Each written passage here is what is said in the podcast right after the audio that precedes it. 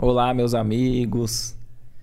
É com enorme alegria que estamos aqui juntos mais uma vez no Recomeçar Podcast Espírita. Já nesses minutinhos iniciais, coloca aqui o seu nome, a, a, cidade, o local de onde você está acompanhando esse podcast. A gente já vai ler aqui os primeiros comentários. Comente também se é a primeira vez que você está aqui conosco. A gente se alegra muito em, em ler, ver as regiões, até onde o consolo o esclarecimento da doutrina espírita está atingindo, está alcançando. Nós incentivamos também que cada um de nós possa compartilhar também o bem, o amor, o otimismo, a esperança. Não só do podcast, mas todas as mensagens que chegam até nós através das redes sociais, da tecnologia. Então, se se você achar que esse conteúdo é relevante, lembrar de algum coração querido, compartilhe, clique no link aqui enquanto a gente está iniciando, algum grupo da família, de algum amigo, que sem dúvida, se uma pessoa for reestabelecida a sua fé, a sua esperança, o nosso objetivo aqui já terá se concretizado. Se você está aqui pela primeira vez, ainda não se inscreveu no canal, não deixe de se inscrever, deixar o like, ativar a notificação do sininho para que sempre que entrarmos ao vivo você receba a notificação e fique por dentro do conteúdo, né? Nós estamos aqui todas as quartas aqui no estúdio às 19 horas, mas você pode acompanhar, fica salvo na nossa página, né? Tanto no YouTube, no Facebook, então você pode acompanhar naquele momento que você tiver mais tempo oportuno para estar tá confraternizando aqui conosco. E esse é um estudo em conjunto. Então, coloque nos comentários também aqui o seu ponto de vista sobre o tema que está sendo abordado. Se você tiver alguma dúvida também, coloque nos comentários. A gente sempre traz aqui para o nosso convidado para que a gente dialogue sobre a dúvida, sobre a questão que vocês têm referente ao tema espírita da noite. Se você preferir consumir os vídeos é mais curtos, né? Porque às vezes no dia a dia a gente não tem tempo às vezes de ver o episódio completo. Pesquise também nosso canal no YouTube, é, Cortes Recomeçar Podcast Espírita, porque no decorrer da semana é lançado ali um trecho, os principais trechos ali do, do episódio é colocado para que você assista e interaja conosco. Se você também gosta de ouvir nas plataformas de áudio, enquanto dirige, enquanto faz as tarefas, enquanto está na academia, estamos no, no Spotify, no Google Podcast. Então pesquise por Recomeçar Podcast Espírita. Enquanto o pessoal vai chegando aí, já vamos lendo aqui os comentários. Vamos ver os primeiros aqui que estão conosco. Deixa eu só atualizar. Nosso abraço fraterno também aos amigos da página Espiritismo Brasil Chico Xavier. É com muita alegria, a gente agradece muito a permissão aí dos administradores que permite que a gente faça também a divulgação através dessa página que tem alcançado tantos corações, levado tanto consolo e esclarecimento. Além de estarmos ao vivo também por esta página, a gente também faz as postagens dos trechos, tanto no Instagram, Espiritismo Brasil, quanto no Facebook, Espiritismo Brasil, Chico Xavier. Então, para você que também está acompanhando por essa página, coloque aqui nos comentários, terminando aqui a, essa live, essa transmissão, a gente vai estar tá lendo ali, curtindo, interagindo com cada um de vocês. Coloque suas perguntas também sobre o tema da noite, hein? Ó, a Daiane Santos já havia dito que estava ansiosa, né? Hoje mais cedo pela página que estaria conosco. Nossos abraços fraternos. Edi Lazzarini, Elísia do Paraná, também com a gente. Nossos abraços. Cristina Moraes, Deise Zanfolim, sempre conosco também. Atualizando aqui o YouTube também, a Mônica Saad conosco. Silva Neide Tavares, Amélia, Reinaldo Duarte, nosso amigo aqui, excelente músico da região, nosso abraço fraterno também. Tânia Regina, Luizete, Kátia, o pessoal aqui do Lar Paz e Amor, o Fernando esteve conosco na outra semana também. O pessoal da rua Maurício José Cardoso, né? Quem, quem for aqui da Praia Grande região também tem essa, essa casa abençoada que tem acolhido tantos corações. Kátia, o Marcos. E vamos já iniciando aqui agradecendo o, o Antônio de Jesus aqui por ter aceitado esse convite mais uma vez. Obrigado. Obrigado, obrigado vocês pela oportunidade. Uma boa noite a todos. E nesse, antes da gente já iniciar, eu tenho hum. bastante pergunta, o assunto é bem interessante, né? Jesus, é, você poderia fazer a, a prece de, de abertura para nós? Claro, claro. Farei com maior carinho. Então, nós vamos assim com muito carinho a todos aqueles que estão conectados conosco e nós todos irmanados com estas mesmas vibrações de amor, de com essas bênçãos que desce do céu, nos dando a oportunidade desse encontro que hoje o nosso falar possa refletir o divino, possa trazer as orientações, as informações, sempre conectado com esses bondosos irmãos da espiritualidade amiga que nos acolhe, nos fortalece, nos, dá, nos trouxe, nos deu essa oportunidade de poder estar tá trazendo essa informação, que possamos todos estarmos conectados com o Altíssimo com a graça de Deus, como forma de nos fortalecer ainda mais, vamos nos de, eh, dizendo aquele código que nos identifica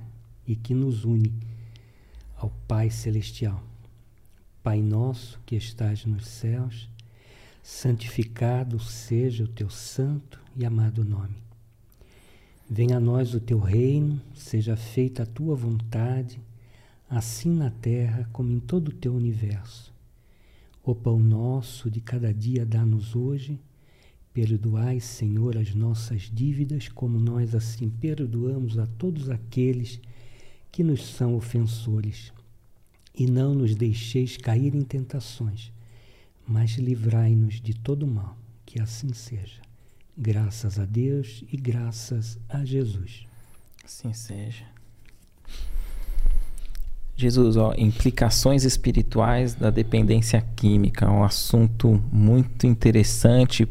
Por onde começar o início aí, para a gente entender? É, bom, é um, um assunto vastíssimo é, que demandaria muitas horas de estudo. A gente vai tentar compilar.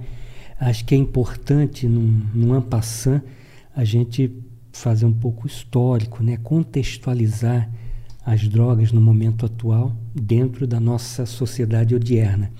Antes disso, eu queria parabenizar você, Éder, e o Kaique pelo dia do podcast, que é hoje. Olha! Então, parabéns pelo trabalho que vocês vêm desenvolvendo, né? Isso é uma luz, né? É, é uma claridade no coração de tantas pessoas. Você não sabe o alcance, a oportunidade né, que os benfeitores espirituais necessitam, precisam desses canais para poder se comunicar. E você é esse comunicador. E hoje é o podcast. Sucesso, felicidade na tua vida, que você possa ter um trabalho maravilhoso daqui para frente, muitos e muitos anos, inclusive com o teu projeto Recomeçar.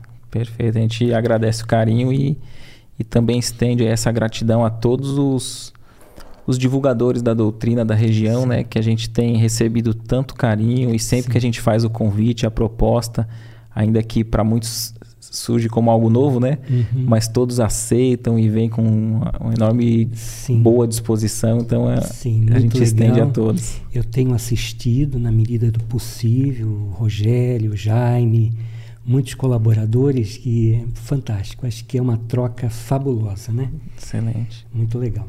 É bom, vamos tentar contextualizar as drogas. Hum, droga sempre existiu.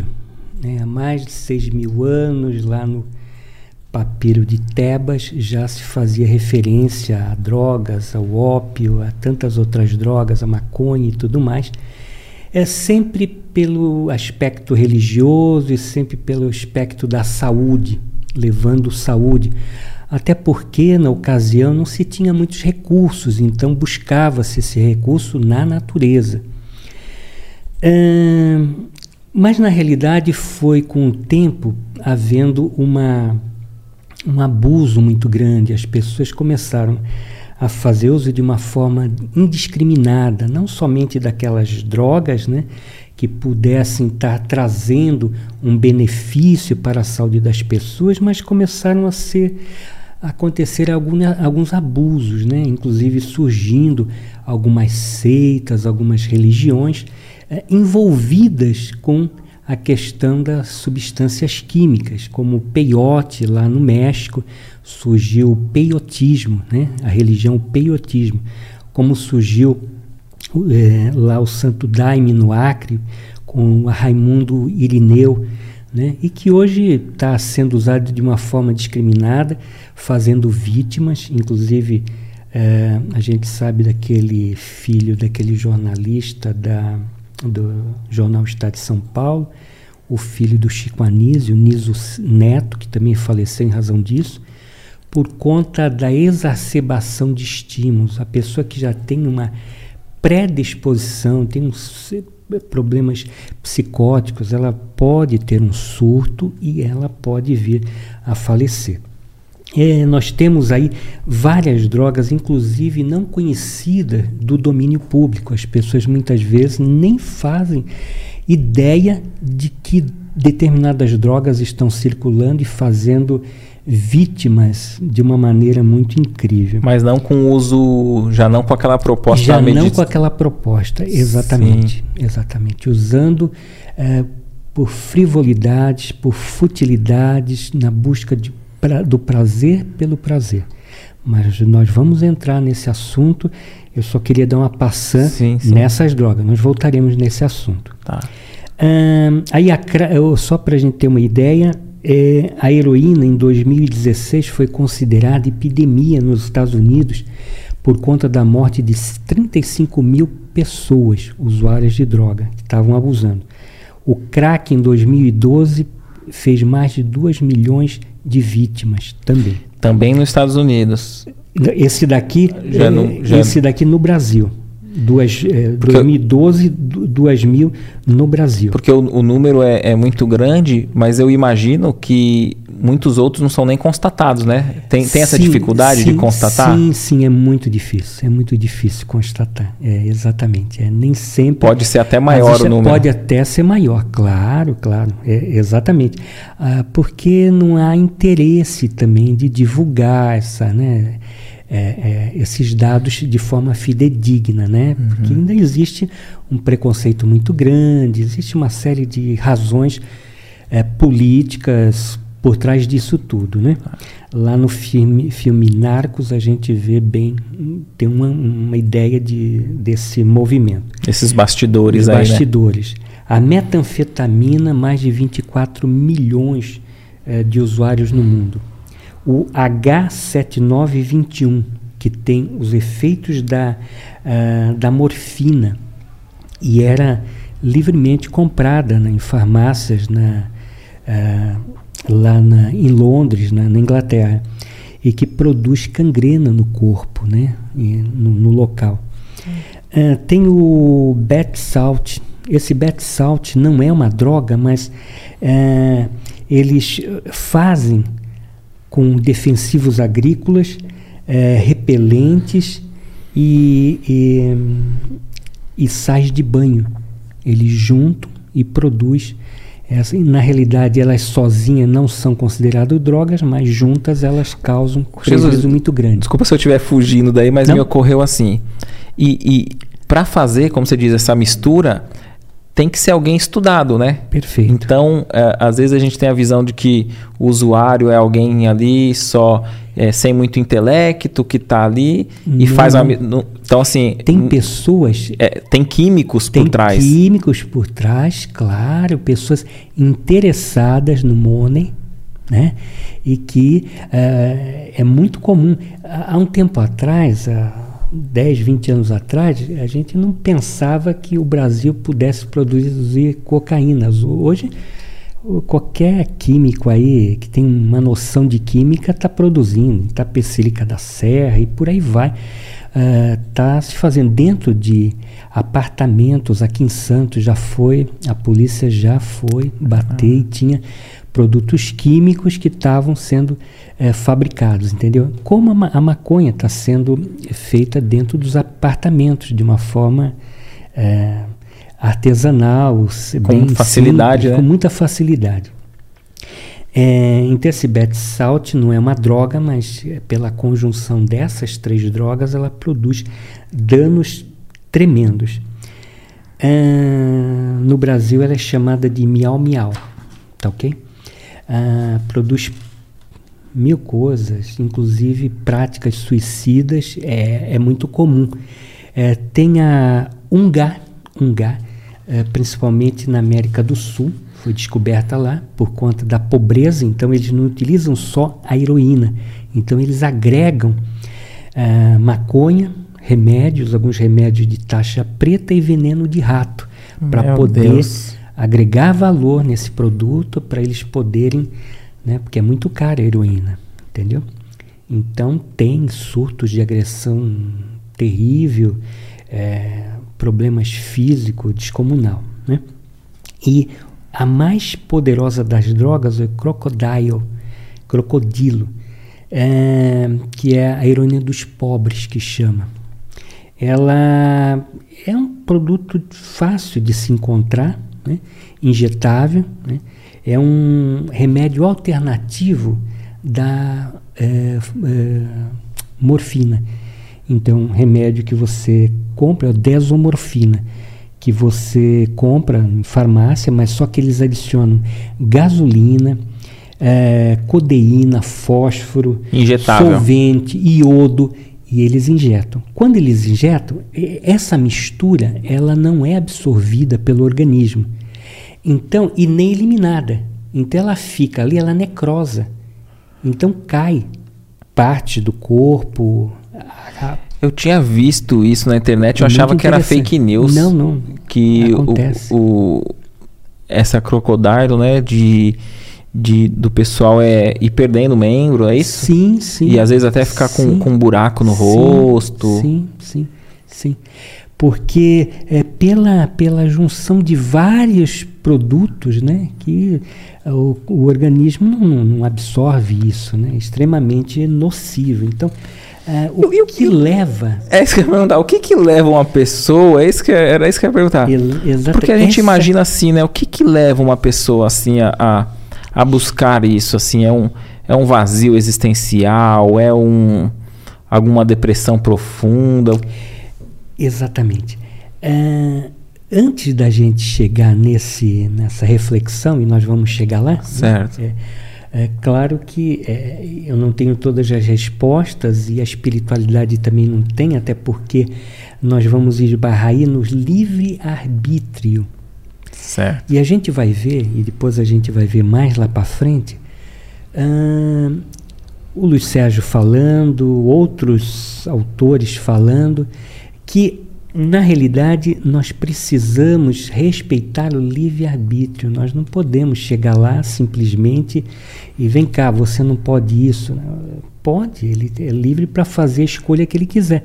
Ele está vivendo de futilidades, ele está, uh, na realidade, desconectado com o seu. Uh, a emoção e a razão estão desconectadas. São pessoas adictas que estão buscando fora soluções, respostas para as suas questões existenciais. Tá. E isso é muito difícil. Isso leva muitas vezes anos ou talvez séculos. Ok? Mas vamos lá. Nós estamos falando em drogas, que elas são nocivas e tudo mais, mas a gente também poderia pensar assim: poxa, mas então, por, por que tem droga? Ela tem porque ela traz benefício à coletividade, ela tem uma razão de ser. Porque drogas é uma maneira genérica que a gente está é, falando. Ah, se a gente pensar que até em 1744, mais ou menos, estou chutando, não havia anestésicos. Então, as cirurgias eram feitas com serrote, talhadeira, com. Então, arrancar, 90... arrancar um dente era igual aquele do filme do Náufrago, é. que ele está na ilha lá e... É mais ou menos assim, entendeu? Então, era bem incipiente, era bem é, traumático. Ah, se você tivesse um problema vai, de vesícula, que você precisasse de uma cirurgia, você já poderia pensar que 90 a 95% a probabilidade de você ir daqui para uma melhor. Né? Então, Caramba. aí os anestésicos é, vieram colaborar para que houvesse um ganho, uma agregação de, de, de valores nessa conduta né? E então, muitas assim, vezes a gente não associa, né? Exemplos, exatamente. Às vezes no cotidiano a gente não associa que ali é uma droga com que, como você disse, sim, que tem os seus benefícios, né? Sim, sim. Essa semana eu fui fazer um exame que eu precisei de uma anestesia geral. Né? é importante, se não houvesse essa anestesia geral, seria totalmente difícil né? fazer todo o, o procedimento. Depois nós temos a, a vacina da poliomielite, né? Quantas uh, crianças, né? Eh, inclusive eu tive amigos que tiveram problemas com polio, ficaram paraplégicos, né? E quantas é, pessoas que foram beneficiadas com essa droga, né? Que uhum. é a uhum. vacina. Ah, vai surgir o ano que vem, está vindo da África, da Índia, perdão, o Rizug, Rizug, que é inibição reversível do esperma uh, sob controle. Um, um, um preservativo masculino, que é uma vacina, que vai ter efeito para 10 anos, que está surgindo que o ano que vem já vai estar tá em escala comercial. Então, assim. Interessante. Então, a pessoa. As drogas a pessoa, no caso, fala assim: ah, eu não quero ter filho aqui nos próximos 10 anos, um planejamento. Não, não. Ele pode depois de um é. ano. É só injetar bicarbonato com água. Ah, e aí anula. o efeito. Ah, então ele dá para reverter. É, é, reverter, dá. Isso que é o, o, o legal. Então, assim, é, as drogas trazem contribuições. Entendeu? A gente não pode generalizar. Agora, é, o, a forma como se utiliza, a maneira pela qual, né, isso é que precisa ser refeito. Né? Ela não vai trazer a namorada de volta, uhum. é, ela não vai trazer o familiar que faleceu de volta, ela não vai, né? Sim, sim. Então, é, de repente, esse conflito existencial que a pessoa busca resposta, busca uh, que, na realidade, se a gente for pensar bem, Todos nós temos uma dificuldade enorme. Todos nós somos viciados. Todos nós temos vícios. Se a gente for lá na lição 913 do Livro dos Espíritos, qual o maior vício? O mais radical, o mais difícil de se combater? O orgulho, o egoísmo. Né? É um vício. É um vício. Tá lá. E, e Capítulo 10, item 10. Qual é o sentimento que é o câncer da alma que vai que faz você é, se achar muito mais importante do que os outros, que você quer plateia e que isso é impossível, não se coaduna com o bem que você quer praticar. Se você está pensando em si, né, quer que o mundo gira em teu favor, você não está disponibilizado para a ação, para a caridade, que é o orgulho, que também é um vício. Então, nós todos somos viciados, então nós temos que olhar para nós e vencer esses sentimentos que estão nos aprisionando e que nos estão é, dificultando a nossa ascensão espiritual, a nossa evolução. E todos, e todos os vícios têm, nos dá prazer? Então, num primeiro momento, num primeiro momento, uh, a droga ela pode dar um prazer, né? Isso ninguém vai cheirar é, areia da praia, né? Vai cheirar alguma coisa que pode de certa forma trazer uma certa euforia, tirar um pouco daquele estado de coisas, né? daquela tristeza. Eu acho que é muito interessante a gente falar num, numa questão e, e o público é um público especializado. Nós estamos falando só sobre o tema, sobre espiritismo, inclusive. Eu acho que é interessante a gente poder fazer menção. Hum, em 1958, dentro dessa contextualização que a gente está fazendo, Chico Xavier, a gente não imagina, mas ele também era um homem com muitas dificuldades, ele também sentia tristeza, uhum. dúvida, raiva, ele também era um homem como a gente, que as pessoas não entendem isso. E teve uma ocasião é, que ele estava muito em conflito, com muita tristeza e tal. Aí ele chegou para o Emmanuel, Emmanuel, poxa, sei, tá, nada dá certo, não sei, muitos dias eu estou triste, não sei o quê. Me diz uma coisa, é, eu queria experimentar LSD.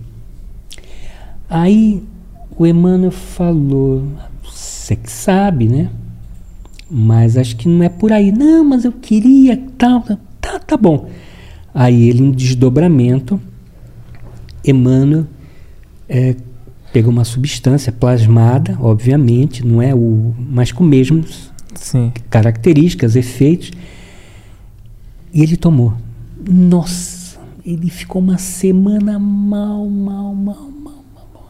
Ele via bicho, ele vomitava, ele estava muito mal, mal. Aí ele, depois de uma semana mal, tá, Chico, pelo amor de Deus, o que, que eu faço e tal? Emmanuel, né? Emmanuel, é. o mentor de Chico.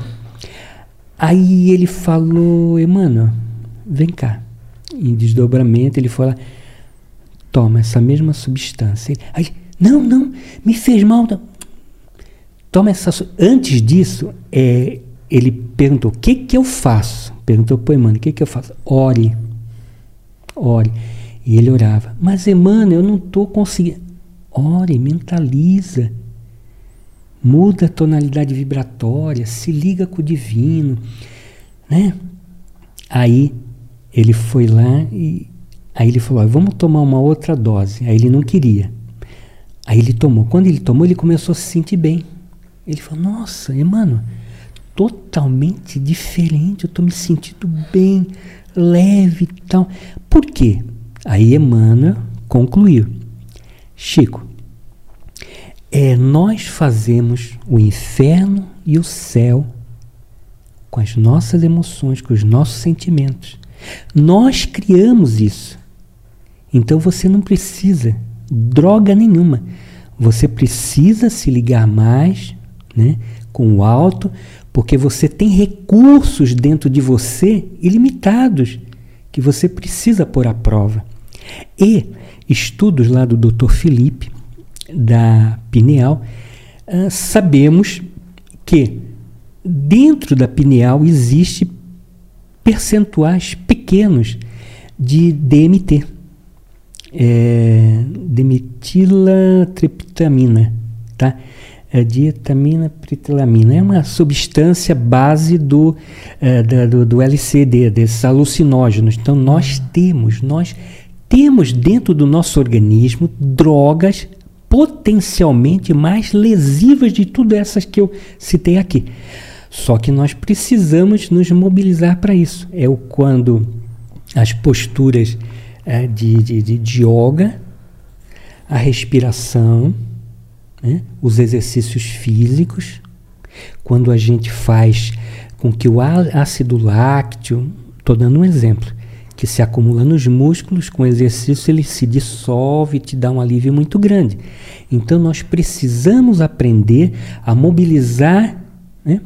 É, mobilizar o corpo, fazendo exercício, tendo bons pensamentos, orando, né? Orai e vigiai, para que a gente possa ter essa plenitude do espírito, para que a felicidade que a gente busca lures está dentro de nós mesmos, né? O Deus existe dentro da gente.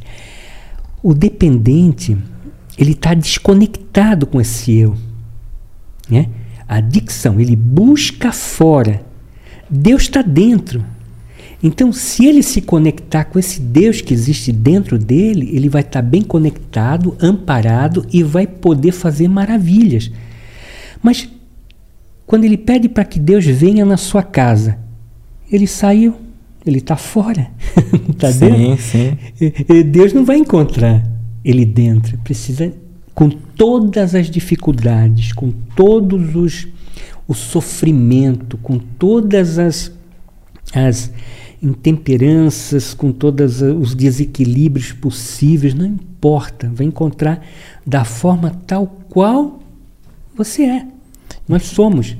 Então, é, é essas, essas, você tinha falado no início das de práticas religiosas que tem como objeto central ter esse estímulo com alguma substância, né? E até do LSD, né? O, o Steve Jobs diz que usou e teve um momento muito criativo, de desenvolvimento tal, mas ele não precisaria, né? Ele poderia ter encontrado recursos dentro dele próprio e ter tido os mesmos é, resultados com. Exatamente, exatamente. Essa questão é, da pessoa falar é, que vai abrir a mente e tal, isso é ilusório. Uhum. É ilusório. O máximo que vai fazer é matar as células neuronais, né? O teu corpo vai ficar deficitário, entendeu? Acreditar que vai abrir-se para um portal de luz é infantilidade. Até você pode abrir uma janela, mas entre abrir uma janela e estar lá, aqui, é, é, interagindo com aquilo que você está vendo, aquilo precisa de outras questões, precisa de é, modalidade vibratória, de crescimento espiritual, que nós ainda não temos. Você pode até descortinar, e isso é muito comum, dentro da. E já entra um pouco daquelas obsessões, mas uh, você sabe que nós temos muitas experiências, né? enquanto espíritos, já vivemos muitas vidas. Uh, e claro que isso está no nosso repositório. Hoje nós somos a versão melhor de nós mesmos, porque já acumulamos né, nessa caminhada. Mas só que as drogas podem ocasionar o seguinte: podem é, abrir para essas personalidades que você já viveu no passado e confundir. É o que mais ou menos muitas vezes se vive com experiências com, é, é, com ayahuasca, que está sendo abre aspas, modinha, virou modinha. Sim, porque a gente vê até relato na internet de pessoas que fizeram uso e fala que, meu, eu fiz, é como se eu tivesse feito 10 anos de terapia em uma em uma dose, em uma sessão, não sei o quê. E outros falam, ó, nunca mais chego nem perto, tive alucinação, tive é, é perseguição, vi não sei quem tal, e é um pesadelo que chega até a atormentar de imediato e, e continua muitas vezes esse, esse estado de insegurança e etc. Então, dentro da ayahuasca e tantas outras, por que, que ocorre isso? Uns têm uma experiência boa e outros tão ruins assim? Emmanuel comentou: é o teu estado de espírito, é o que você tem dentro. A, a droga, na realidade, vai abrir Vai potencializar. Vai potencializar sensações, sentimentos que você tenha. Vai potencializar isso. E você vai perceber isso. Então a experiência, o céu e inferno está dentro de nós. Uh, dizer que abriu e que me senti bem, foi, isso é ilusão. Isso não existe. Tá? O que, que uh, ocasiona, inclusive, é, veja, o cérebro, tá? é físico, a mente é o espírito. O cérebro vai ficando, pelas reações químicas, vai produzindo mudanças substanciais e que lá na frente vai trazer prejuízos. É, efeito rebote, flashback, a volta desse sintoma, dessas sensações e momentos totalmente uh, imprevisíveis Aquela no sensação que ele teve quando usou pode sim, vir do nada. Piores que não vai ter controle, porque a reação física, a, a mistura química lá, a reação física, você reverte. A reação química, ela você não reverte, você transforma numa outra substância e que pode trazer é, alterações que você vai perder o controle da e, situação. E, e você mencionou que pode até é, reavivar situações, personalidades, poderia dizer até memórias sim, de outra vida. Sim. Imagina a confusão que se dá. Se está lá, não é para mexer, é para mexer aqui agora, nisso que eu estou vivendo, com as pessoas com as quais eu estou interagindo. É nesse momento. E a gente muitas vezes sente que está difícil, sente que está sofrendo muito, sente que uh, o outro, poxa, se não tivesse outro na minha vida eu seria feliz, aqueles papos, né? Uhum. É, na realidade, não aceita isso. Então, essa falta de aceitação leva a fazer experiências, é, N experiências que causam, isso é que causam uma, um desequilíbrio muito grande na mente na, na, na realidade, a harmonia na, da mente é o amor. É o amor. Então, para a gente ter essa harmonia, nós temos que viver dentro do que é possível, dentro do que nos foi permitido vivencializar. É, tem um livro do. É,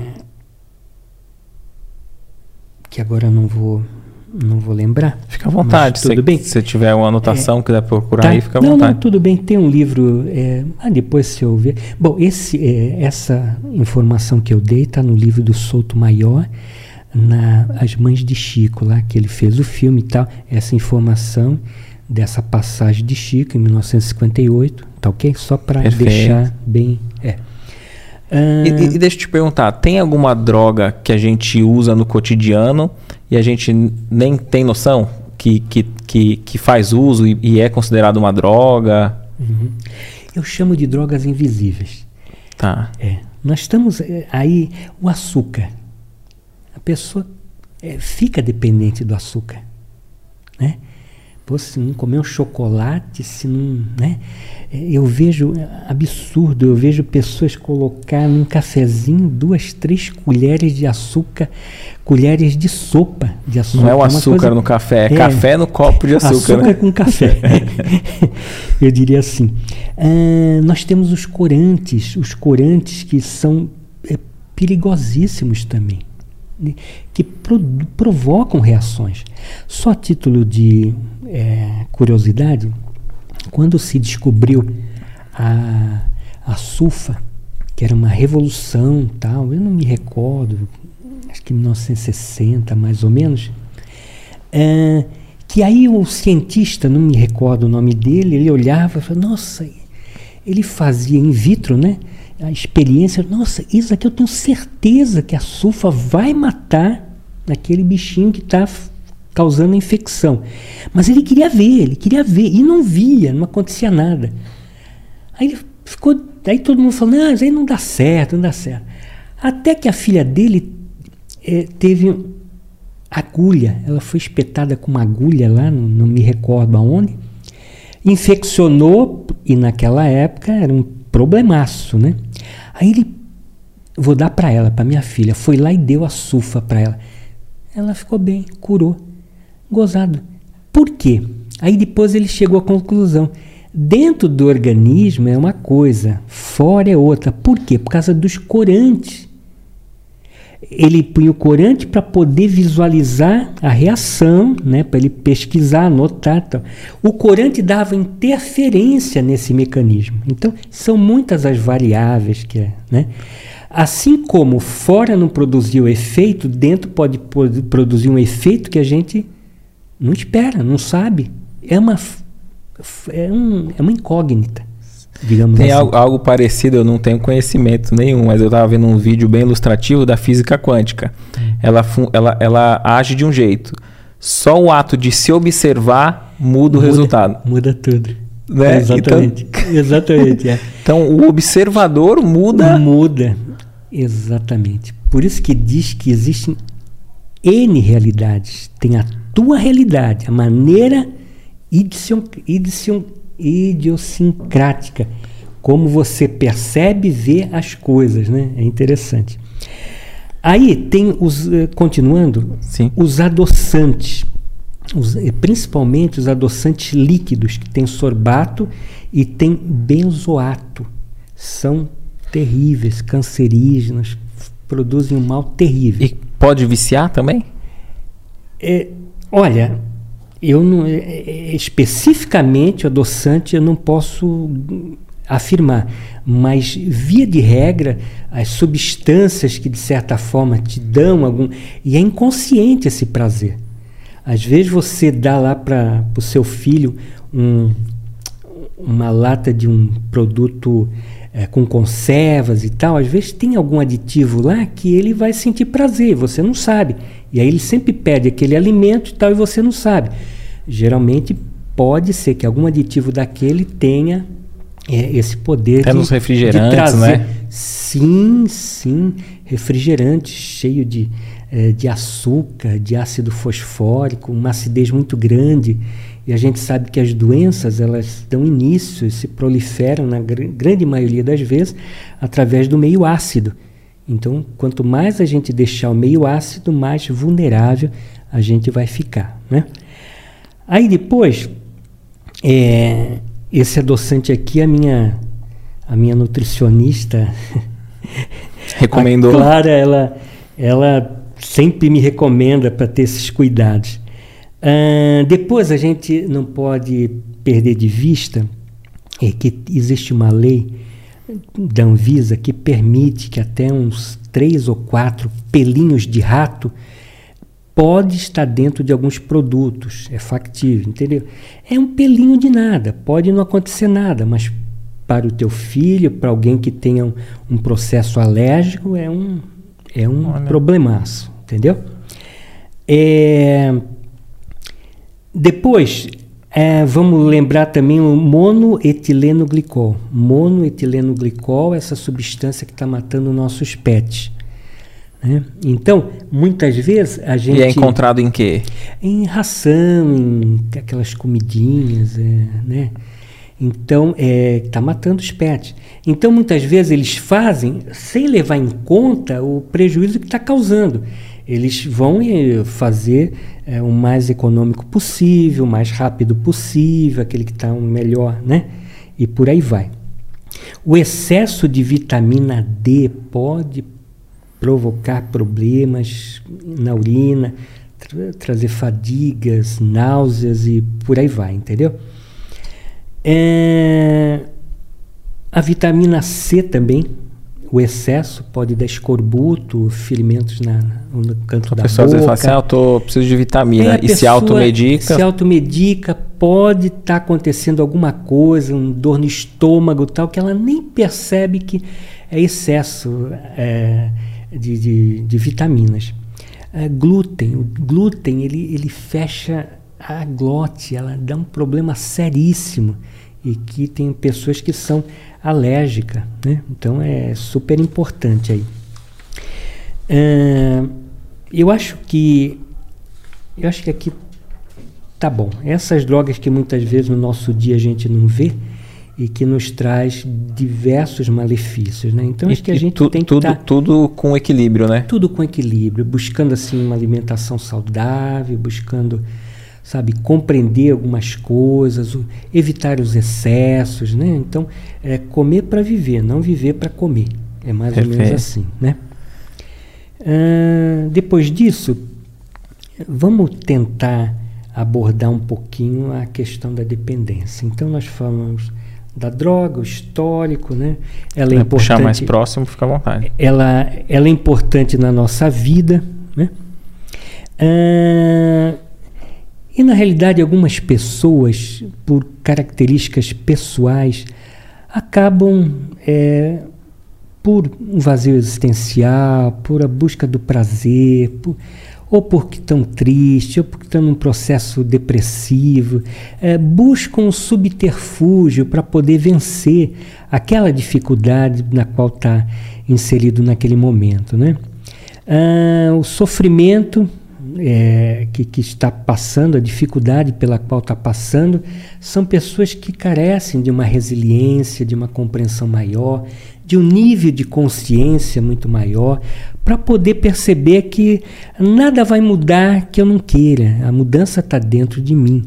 Né? A postura, como eu penso, como eu ajo, né? tudo isso vai formar um padrão vibratório que vai me trazer um prazer ou não de viver íntegro comigo mesmo, né? inteiro na minha relação comigo, encontrando esse Deus, o eu divino que mora dentro de mim, não saindo correndo esperando que chamando ele, né? Sim, e o, tem uma tem alguma idade assim, uma faixa etária que mais comum da pessoa iniciar o uso ou é independe?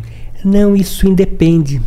Depende. É, na realidade, hoje o que a gente tem visto é que pessoas com mais idade estão é, enveredando por esse caminho. Né? Há um tempo atrás, eu, quando eu atendia, de há uns 20 anos atrás, 15 anos atrás, era mais o jovem, o adolescente, né? Uh, revoltado, aquele estava eh, em busca de novos prazeres, estava querendo se enturmar, uh, nível uh, autoestima baixa, né? Uh, tímido, querendo se enturmar, querendo sentir se aceito a uma se tribo sentir ali. na tribo. Uh, falando em tribo, né, é, é, uma, é uma constante, né? Hoje nós temos o, é, o Zemo, nós temos o, uh, vários segmentos, vários compartimentos. Na, na realidade não deveria ser assim, né? Isso é como se fosse uma proteção para poder se sentir aceito, né? Na realidade não deveria ser assim, né? Compartimentado, né? A sociedade não deveria viver uh, em grupos fechados, né? A gente deveria estar aberto para qualquer tipo de valores, para qualquer tipo de experiência, para qualquer tipo de pessoas que pudessem, uh, até porque uh, haveria troca. Quanto mais eu conviver com adversidades, com, com os diferentes, né? inclusive foi ontem, né? Aquela lei da, é, que traz benefício aos autistas, né? Aquela carteirinha, né? Acho que foi ontem, antes de ontem. É, maravilhoso. Acho que não precisaria ser sabe? Poxa, forçado, é, né? Forçado. Deveria ser uma coisa tão natural as pessoas conviver, né, com as adversidades, né?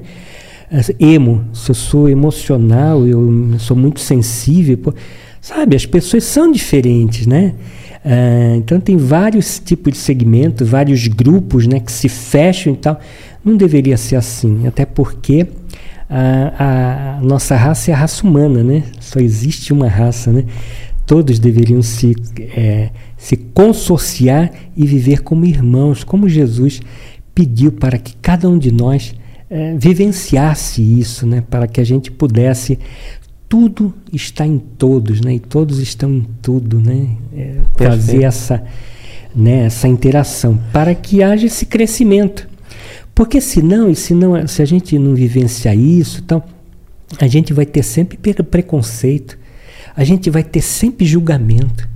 A gente vai desencarnar, vai chegar do outro lado, vai querer voltar. Fala, pô, cadê minha família? Pô, meu, meu sofá onde eu sentava, uhum. né? Pô, aquele meu amigo que eu. Não, teu amigo é o mundo, é o universo, né? É, Deus está conosco e todos são, né? É... Eu fico imaginando na, na, na, reencarnação, né? Aquele que torce para um time e o rival é inimigo. Imagina desencarnar e saber que ele foi fundador da torcida organizada do adversário, né? é bom a gente ter esse. Eu, eu costumava falar é, que imagina se o teu inimigo, né, que você tanto combate, não quer ver nem a cara dele, se você chegar lá no céu e Deus tem a cara dele, é. como é que fica Sim. o jeitão dele? E você vai ter que assumir, abraçar, né? Eu acho que valores são muito mais que isso, né? São muito mais que aparências, que tabuletas, né? É visceral, né? É sentimentos, né? Nós precisamos Porque precisamos chegar àquele ponto de que o que eu não desejo para mim, eu também não quero para o outro, né? É vivenciar dessa forma, como Jesus falou, né? Amar a Deus sobre todas as coisas e ao próximo como a si mesmo. É o resumo do Evangelho de Jesus, né? Sim, Isso sim. é super difícil. A gente passa vidas e mais vidas para entender isso e para exercitar é, esse mandamento de Jesus, né? Parece tão simples, mas é tão complexo e tão difícil, porque nós ainda é, somos cegos pelas paixões. Né? Perfeito. Tem uma, tem, ainda... uma, tem uma fala de, do Chico, né? Que ele fala assim, que Jesus não pediu nada de nós, né? Assim, que escalasse o Everest, não pediu nada que estivesse fora do nosso alcance. Exatamente. Pediu algo que está no nosso alcance, que a gente apenas, apenas nos amemos, né? Exatamente. E o que mais a gente faz em vez de nos. É, Jesus falou que nos amássemos e a gente nos amassássemos, não nos amassássemos, né? Isso, isso. Então acho que nós interpretamos errado né, isso. a questão. Ô Jesus, você falando do, do jovem, né? É, com qual idade você acha que é o ideal para dialogar com as crianças sobre esse tema de droga? Porque às vezes a gente pode falar assim, pô, se eu falar, tem essa questão, eu estou falando, eu estou estimulando. Qual que é o que seria o mais aconselhável? Sim, sim. É, isso é, um, é uma dúvida sempre que traz. Bom, primeiro, a prevenção é extremamente importante para fazer frente a essa dificuldade que nós não sabemos se ela aportará naquele indivíduo. Muitas vezes a pessoa tem um bom nível socioeconômico, a pessoa tem um bom nível cultural, é, tem tudo para dar certo, mas de repente é, tem uma pedra no caminho, que uhum. dizia o poeta, né? Tem uma pedra no caminho e, e a gente tropeça não nas rochas, tropeçamos nas pequeninas ped, pedriscos, né? Petriscos. Ah, então, é, falar desde, desde quando se nasce, sempre, só que de, de formas diferentes. Para a criança, nós vamos abordar o corpo, o organismo, essa interação. Eu já dei mais ou menos uma pincelada aqui, né? do químico, do, dos alimentos, daquilo que uhum. traz dificuldades. Né? Então, para que ele tenha já essa percepção desse cuidado do corpo, que o corpo é, é o nosso templo. É, nosso templo. Nosso templo, exatamente, o templo do espírito, né, que precisa ser cuidado. Essa, esse respeito ao corpo, né? É, o corpo é a ferramenta do espírito para se manifestar aqui nesse plano, para ele atingir os objetivos. Né? Sem o corpo ele não consegue manifestar, não consegue ter essa interação, não consegue ter essa se miscuir com, com outras outros espíritos de outras esferas, de outros né? de, de dimensões diferentes, de, de problemas diferentes. Então essa troca então, para a criança, a gente é esse respeito, respeito à natureza, o porquê é importante não devastar a natureza, porque é, falar do, do, do, ciclo, falar da, da, da é, interdependência que existe né, em todos os segmentos. Né? Não é fazer que nem o Ludwig lá na Amazônia, que na década de 70 ele quis fazer uma uma fábrica de celulose, trouxe um navio, aportou lá do lado do, acho que do rio Jari, devastou um bocado de árvore lá para poder plantar eucalipto, para poder vender, para mandar lá para fora. Acho que um ano, dois anos depois, começou a entrar cobra, um bocado de coisa lá. Ele teve que abandonar tudo e ir embora. Por quê? Ele quebrou, era o invasor, né? Ele era o invasor, que quebrou o, o, o ecossistema. O ecossistema, exatamente. Então, assim, com a criança a gente vai falar disso daí, de coisas positivas, de uma boa alimentação, dessa interação, entendeu? Para que ele se fortaleça, para que ele possa é, vencer. E também está à disposição para o diálogo, porque muitas vezes a gente convive na família, convive com os filhos e a gente não conhece nossos filhos. Né? Porque muitas vezes é a tal da uh, quântica. Eu vejo meu filho de uma forma como eu criei, da forma como eu gostaria. Eu crio expectativas. Eu não vejo ele na sua essência, como ele é, né? E eu não vezes, deixo ele mostrar para mim aquilo que ele é, aquilo que ele tem. Né? Então não vai haver esse encontro, vai ser sempre haver conflitos de gerações. E às vezes a pessoa pode ver um vestígio para um, um, que, que leva para um caminho que a pessoa não gostaria, ela, ela prefere nem querer acreditar, né? Exatamente. Fala, não, e porque isso aí é seria o fim para mim, eu não vou nem. Exatamente. Os pais também acabam. É, é que nem a política do avestruz, né? Coloca a cabeça debaixo da, da, da areia, não quer saber, não quero sentir, não quero ver. E nós precisamos ter a coragem de ver, sim, é de pequenininho que se torce o pepino, né? Lá uhum. de pequenininho que a gente precisa ver, entendeu? Ah, a gente é, é, muito interessante que a gente acha que criança não tem depressão, que criança não tem maldade, que criança tem sim e precisa ser corrigido e precisa ser trabalhado. A, a, jo, a Joana de Ângeles ela fala na, na família cristianizada, ela bate muito nessa tecla é, da família cristianizada. O problema é a educação da família cristianizada. Nós tiramos Jesus do lar. Nós tiramos. Não se fala em Jesus. Nós ficamos quatro horas vendo a série de não sei o que e tal. Nós não falamos. O desenho da, daquela nova Mulher Maravilha aí, a, a Carmen não sei das quantas, ela, ela é uma escola de ladrão. Ela estudou na escola de ladrão, aí ela vai, entendeu? Sair para o mundo e defender as pessoas. Mas fala da escola de ladrão. Dizer, é, são coisas assim, entendeu? É, quando a gente assistia Popeye também, né, tomar alguma coisa para poder se sentir forte. A espada de He-Man tinha que não sei o quê. É sempre, o Harry Potter tinha que. É sempre, sempre algo externo. Algo externo. Que nos estimula. Sempre, exatamente. Sempre a varinha de condão, sempre. Uh, nada dentro. E tudo está dentro. As potencialidades estão dentro. A solução está dentro. E é isso. E por que nós não visualizamos, não queremos, negamos? E a dependência é essa negação. Por conta da zona do remorso, que André Luiz fala, por, da, por conta da culpa, esse devorador de consciências que a Rosângela fala no livro Na Rota de Luz, do projeto Gairol, lá do Rio de Janeiro. Eles trabalham com dependentes químicos e é muito interessante as colocações dela. E é com olhar espírita. É, olhar espírita. Ela pertence a, a uma colônia, a colônia dos girassóis. É, por incrível que pareça, o coordenador lá é São Francisco de Assis. Muito interessante. É, e eles trabalham numa proposta bastante interessante. É, Bom, nós vamos. Fica à vontade, o caminho que você quiser seguir. Se quiser falar mais sobre esse projeto nós deles. Nós estamos para lá e para cá. Fica à vontade. Não, então, é, é, interessante que, bom, vai de encontro a tudo aquilo que a gente acredita, né, tudo aquilo que a gente faz.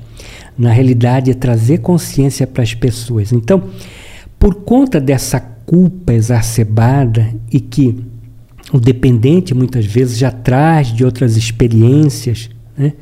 E que ele reencarna com essa proposta de que naquele momento ele vai se ver firme, longe das drogas, independente do meio, muitas vezes ele vai reencarnar no meio que possa ser hostil, que possa ser facilitador, né? Tudo aquilo são provas, né? E que é, na realidade, muitas vezes ele sucumbe e vai, vem sucumbindo de outras experiências. Então, o trabalho é justamente ampliar esse nível de consciência para que ele possa encarar essa dor, encarar essa culpa de tudo aquilo que ele fez, de tudo aquilo que causou, causou para ele e causou para as pessoas do seu entorno. Ele deve ter roubado, matado, feito misérias, abandonado a família, é, suicídio também é muito comum e por aí vai. Tem uma história.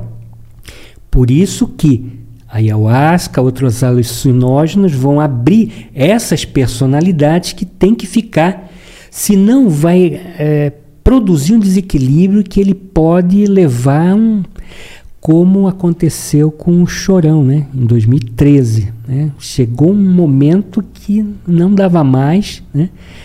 E, e, ele teve que acabar com a própria vida, não tem, tem jeito. Tem, tem um, tem um ah. livro da, da Patrícia que me marcou bastante, essa é a questão do espírito estar tá no plano espiritual. E ali ele estava estudando uma alfabetização bem simples.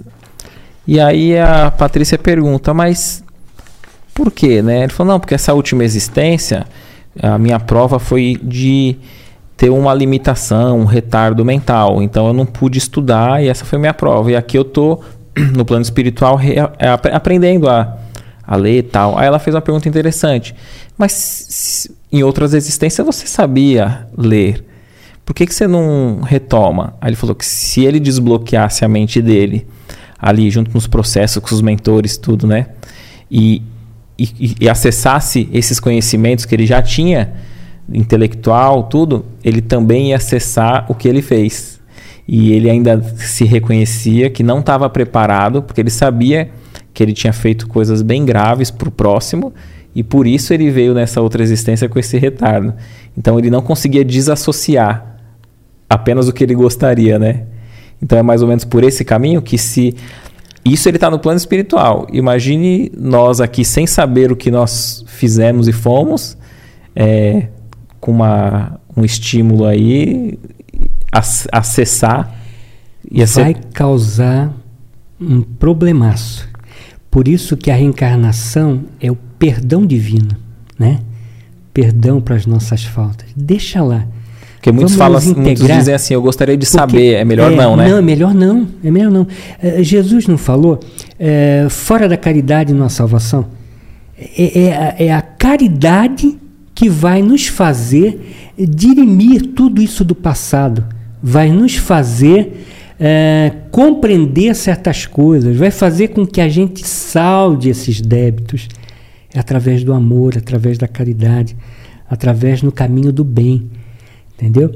É, aquelas experiências malfadadas, a gente vai vivenciar determinados bloqueios, que nem o exemplo que você está trazendo, e outros mais é, que nem o Jerônimo lá na época de, de Chico Xavier, que ele ficou na, na cama, que ele só mexia a cabeça e ele construiu Jerônimo várias. Mendonça, né? Isso, ele construiu várias.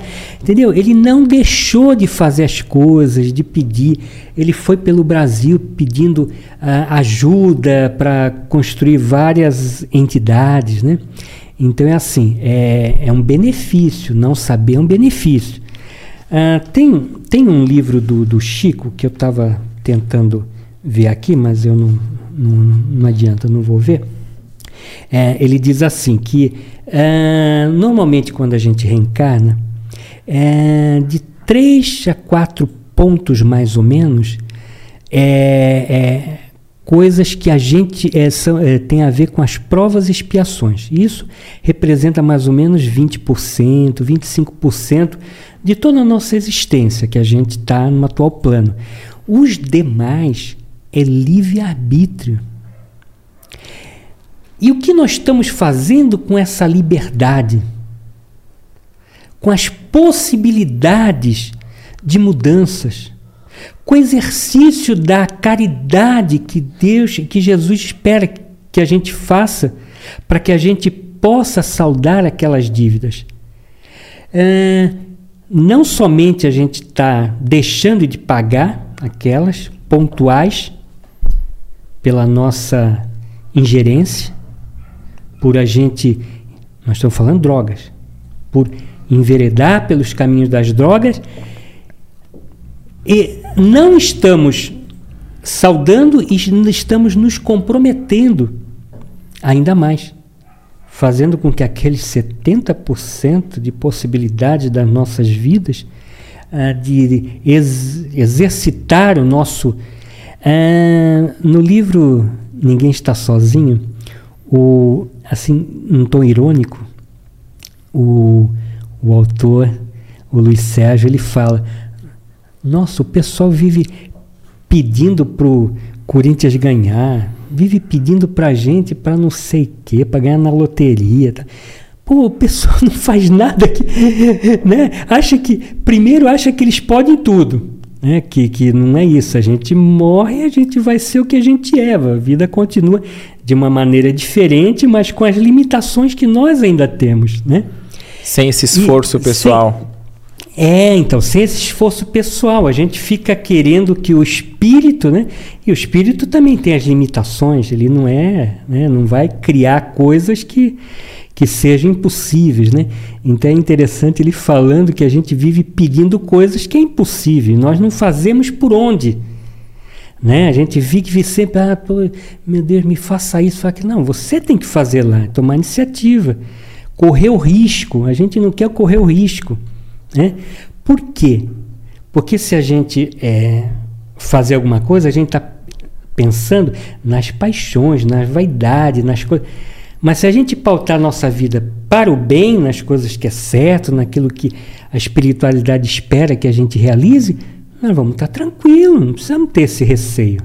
O importante é que a gente tenha boa vontade. vontade a espiritualidade conduz para onde. Conduz, desde que seja para o bem, entendeu? Não há, não há problema nenhum. Você, você falando sobre esse negócio do, do pedido, é, eu lembrei de um, um caso né, que, que o, acho que o Humberto de, de Campos, né, o irmão X, conta do Bezerra de Menezes, logo depois, um período que ele desencarnou, chegava muitas orações para o Bezerra de Menezes e ele ficava chateado até e, e, e comentou com, com, algum espírito, mentor próximo ali, porque ele falou assim: pô, eu atuei na área da saúde, na área médica.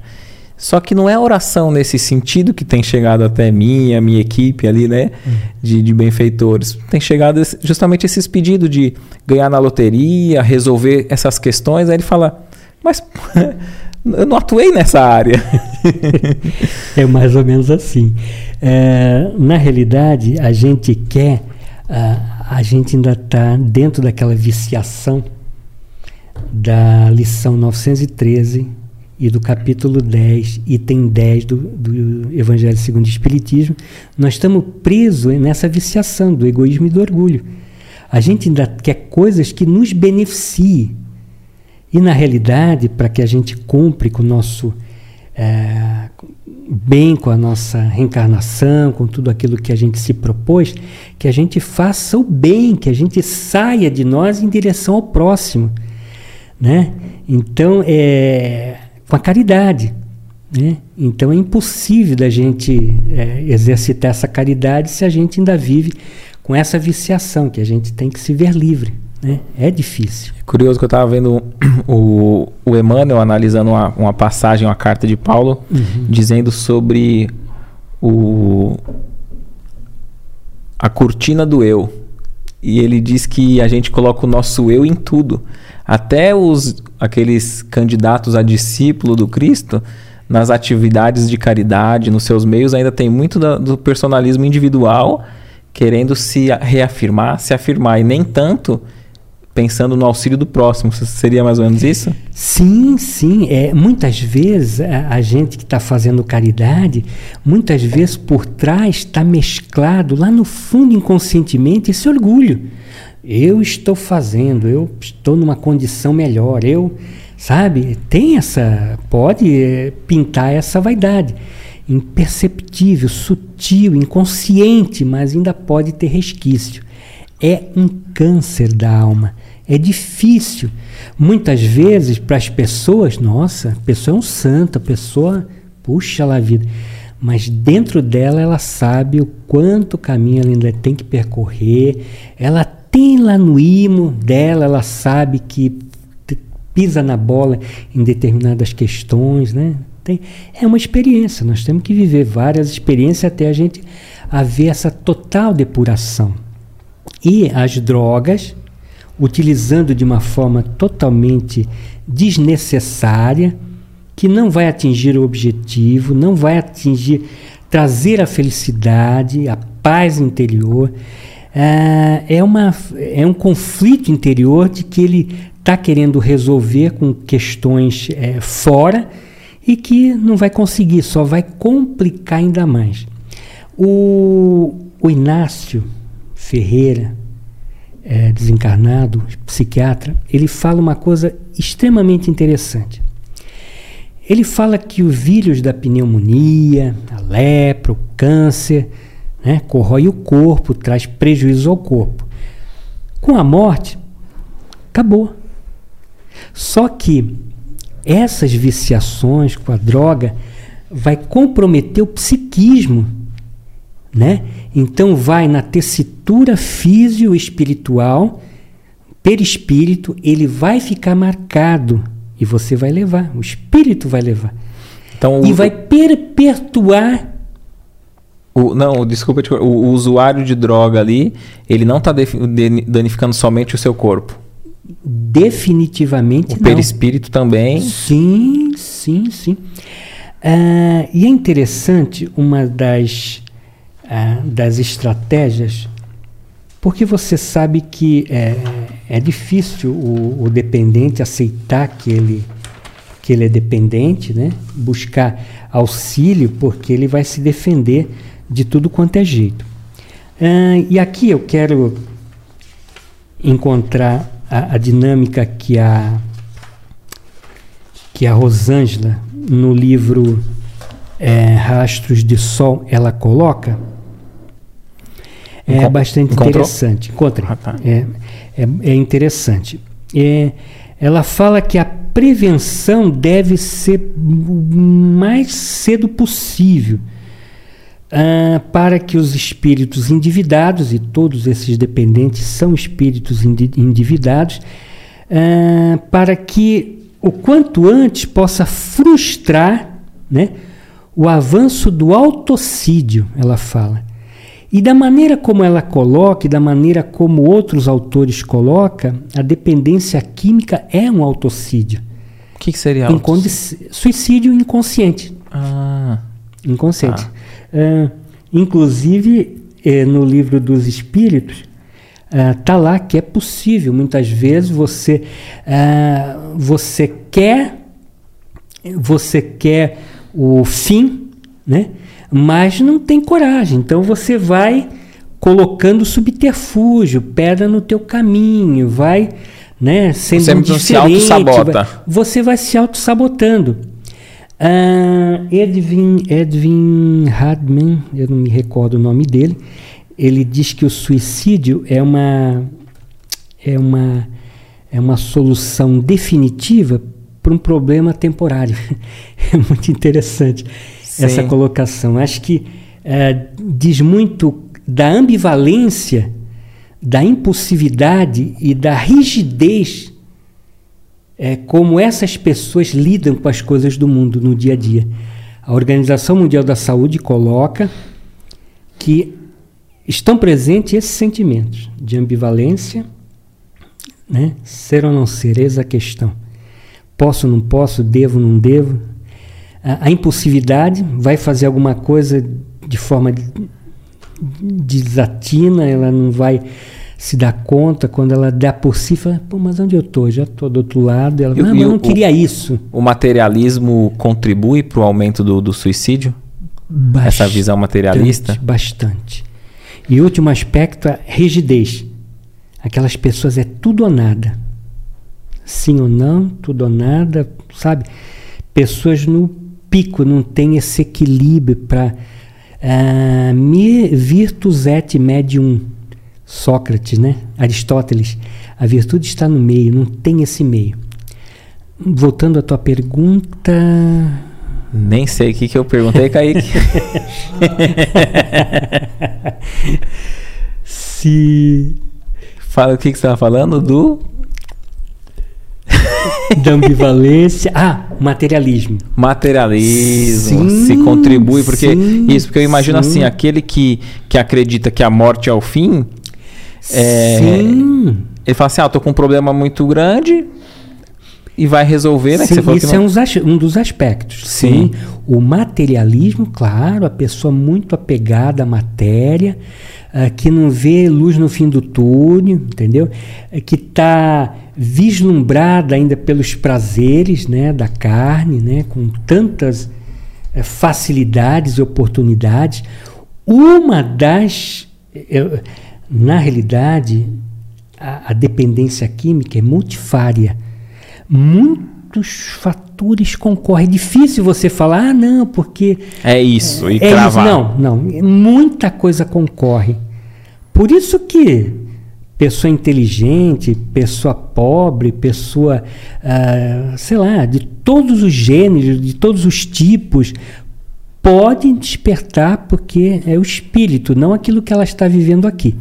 Agora, o materialismo contribui sim.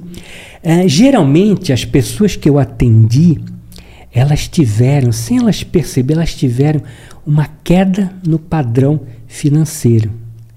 É, eu atendi uma senhora, ela tem 54 anos, que ela tinha, uh, era comerciante, tinha muitos bens tal.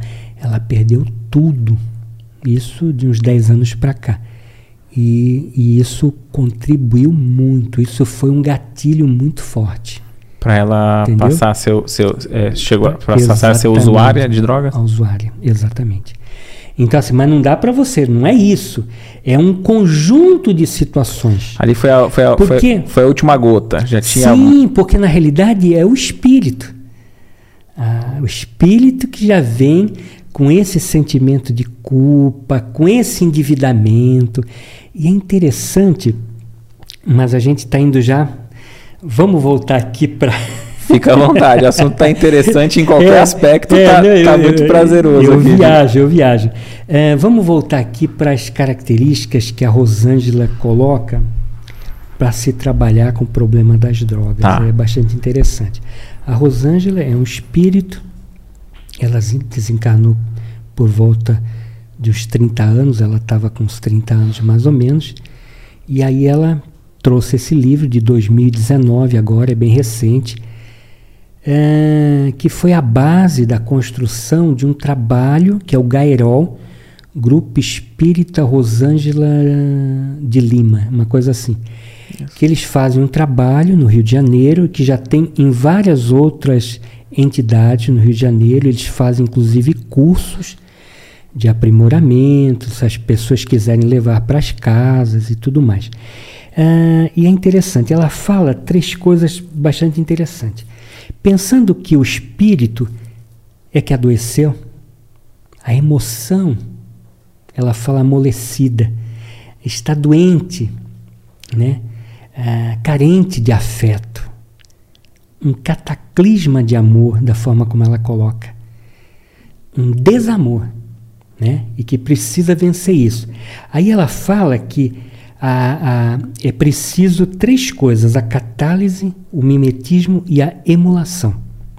Um, um, um itinerário para poder chegar até esse dependente.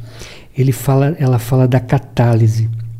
A catálise é uma potencialização. Então, ela, ela usa a arte como forma transpor, eh, transformadora a pessoa se coloca através da arte. A arte, a gente sabe que já foi muito usada eh, pelos arteterapeutas, pela Anise da Silveira, uma psiquiatra do começo do século passado.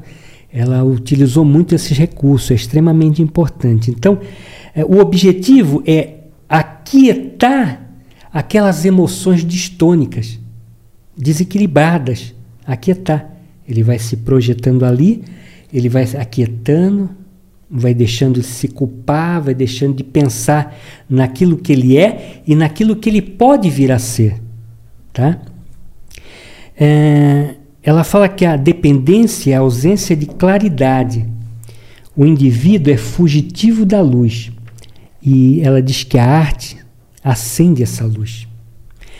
Aí depois ela fala do mimetismo, que o mimetismo é ela vai disfarçar o problema afligente, é, camufla essa carência que é sempre de amor.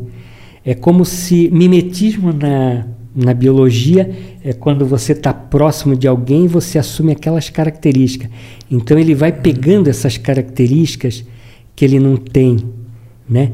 É, de paciência, de paz interior, de acolhimento, de, né? Através do grupo e através do Evangelho de Deus. Né? E ela fala depois de emulição, que o indivíduo se descobre criativo, ele descobre que existe Deus dentro dele. E Jesus é essa emulação, é esse contato. Emulação é, é como se você é, descobre essas potencialidades. Você quer ser igual, você passa a ter novos valores, dá um upgrade na sua vida, na sua vida moral, inclusive. Você passa a ter essa esse desejo, entendeu? Então é um gradual, ela trabalha com esse gradual no atendimento.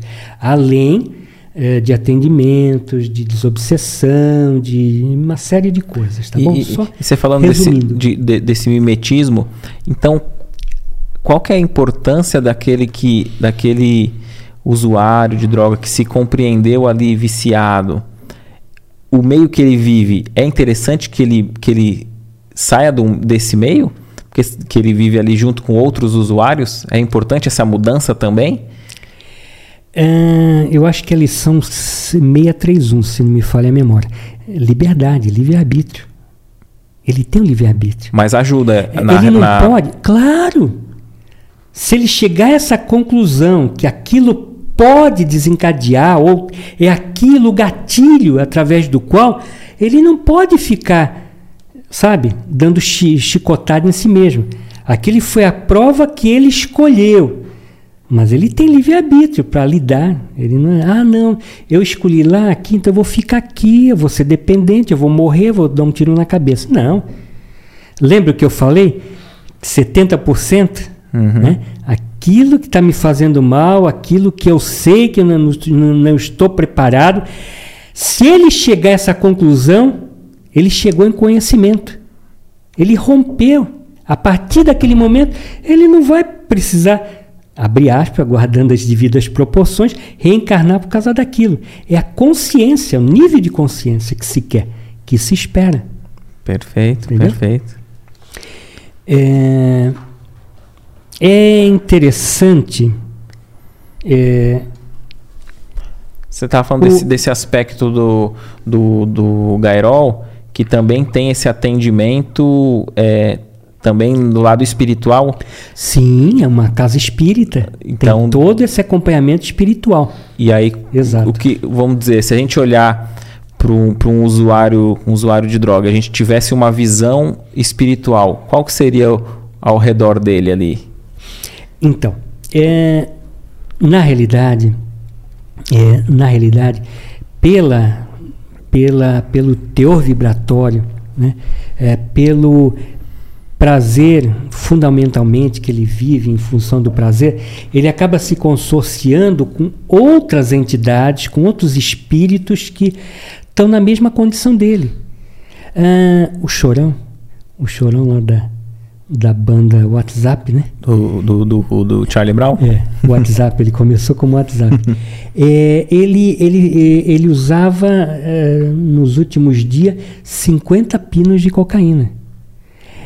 Para onde iria esses 50? Se com, é, com algumas gramas você tem uma overdose, você morre. O organismo não consegue absorver, sintetizar e eliminar, não tem tempo. Por quê? Porque ele não estava sozinho. Isso é claro, isso é mais que mais que óbvio, entendeu? Perfeito. Então tudo concorre. É, por quê? Você desencarnando antes do tempo, é, não tendo aquilo que lá no, no é, mecanismos de mediunidade, André Luiz fala, espírito completista. A grande maioria de nós não é completista, a gente não chega até o término de nossa vida com toda a programação que a gente é, se propôs a realizar. Né? Então, ele saindo assim, de uma forma abrupta, é, os irmãos vão se aproveitar, inclusive, do, do, do, do fluido vital, né? que vai levar um tempo. É, se ele tinha aquele fluido, fluido vital para ele viver, vai, 60 anos, e ele saiu com 30, então durante esses 30 anos vai ter é, gás ali, gasolina, combustível para as entidades acabar se beneficiando. E, e é interessante que interessante é, é, se não fosse trágico, né? Ah, são muitos os livros que comentam sobre isso, mas recentemente eu li do, ah, no Rastro de Luz a Rosângela ah, falando numa das suas incursões no Vale dos Picos, tem o Vale dos Picos, ah, deprimente a maneira como as pessoas desencarnam e como elas são usadas sempre tem o, o bambambam, bam, bam, né? o manda-chuva, o coordenador é, do, do astral inferior. Né? No caso, o relato dela aqui é o Tonga, em que ele, como se fosse um picadeiro de circo e utilizando aqueles dependentes para cenas dantescas, grotescas, como animais mesmos. Muitos, inclusive, com feições de animais. Essa zoo, zoo que tem no Espiritismo, zoo. Sim, sim. É. O André Luiz aborda Isso, de, uma, é. de uma moça que tem a ver, toma a aparência de um lobo, né? Isso, tem a ver também com esse, com, com esse abuso de drogadição. Então, de uma forma animalesca. É... Esqueci agora o tema, mas é. não importa. É, tudo bem. Ah, então, é muito difícil. Então, para você. Achei que o Kaique tinha pesquisado ele. ah, não, tudo bem. A gente lembra depois. Alguém no comentário coloca aí, né? Isso, é, é... isso. Pessoal, nos ajude aí, por favor. É, então, é, é muito difícil você chegar até ele. A gente chega, é, chama da doença da negação. Chegar até ele ou chegar até ela, né? Sim. Dependente. Que está fazendo uso abusivo de droga, porque é a doença da negação. Ah, não, eu não, não sou dependente, é, eu só uso de vez em quando, quando parar, quiser parar, eu paro, e não é bem assim. É, é, dentro desses mecanismos de, de, defesa, além da negação, tem a justificativa. Né? Não, eu, eu uso umas bolinha tal aqui, umas anfetaminas só para ficar acordado à noite para estudar, porque eu estou fazendo vestibular. Tal. Justificativa. Minimização. O cara alcoolizado bate no outro carro. Aí, não, não, não, desculpe aí. Tá, não, foi só a lanterna que quebrou e tudo mais. Ele não quer ver o, o estrago, ele tem sempre que minimizar o, a destruição que ele fez, o que ele causou, né? Generalização. Não, mas pô, eu uso porque todo mundo usa. Droga, todo mundo usa. Né? Uhum. Ah, desfocalização. Ele, é, ele sai ele sai do foco, ele tira o foco dele. É, eu uso, mas eu não, não roubo, tal, ele desfoca. Uhum. É projeção. Ah, não, minha mãe é que pega no meu pé, eu não aguento, não. Conviver com meu pai, não, não dá, só bebendo mesmo. Ele projeta nos outros um problema que é dele, né? Ele que tem que resolver, ele que tem que mudar. E ele espera que o outro mude para que ele mude agressividade ou passividade para obter vantagem. Ele se insinua, cresce para tirar proveito. Então ele se faz de cordeirinho para tirar vantagem. Poxa, caramba, eu não comi hoje, eu só precisava, tal, entendeu? Ele é um jogo, é fuga.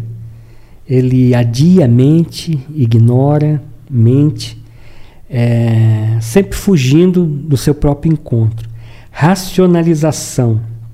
Eu uso para me acalmar, para conviver bem e tudo mais. As mentiras, as manipulações, o isolamento, né? Porque as pessoas já não mais acreditam nele, ele já está exagerando e tal, e, e, na realidade ninguém acredita mais nele, né? E, e, ele não se dá conta. Ele, ele chega em casa, pode chegar em casa alcoolizado, caindo, tal, mas ele não se convence que chegou o momento de parar. Então as pessoas também não vão querer tá muito do lado dele, ele vai acabar se isolando, né? E vai ficar as coisas meio difíceis. Agora você falou numa coisa interessante aí, na obsessão que é muito comum, obviamente, porque como eu falei, a, a droga estraga não só o corpo físico, que destrói, acaba, mas ela repercute, reverbera no psiquismo e que esse psiquismo vai levar e a gente vai levar uma série de coisas. Culpa por quê? Por causa dos exageros, por conta de tudo aquilo que eu causei. Para mim, por eu não ter feito aquilo que eu deveria fazer. E aos outros, por tudo aquilo que eu deveria fazer e não fiz. Exercitar o amor, utilizar os meus recursos para poder exercitar essa caridade. E caridade que eu digo não é de, de forma formal, não é frequentar uma casa espírita, na sua igreja, não. É a maneira como você é, né, no seu dia a dia, né, os teus pensamentos, as tuas palavras, teus atos, eles têm que ter essa dimensão do amor, eles têm que ter essa pauta. Se não tiver essa pauta do amor, não vai haver equilíbrio. O doutor Dias, de, Dias da Cruz, o espírito Dias da Cruz, é, é um médico né, desencarnado. É, lá no livro Mensagens Psicofônicas, ele relata, é, é muito interessante, ele fala sobre obsessão. É, ele lembra Von Pirquet. É, ele diz que esse Von Pirquet diz que a, ele, a alergia é uma reação modificada nas ocorrências da hipersensibilidade humana. Tá?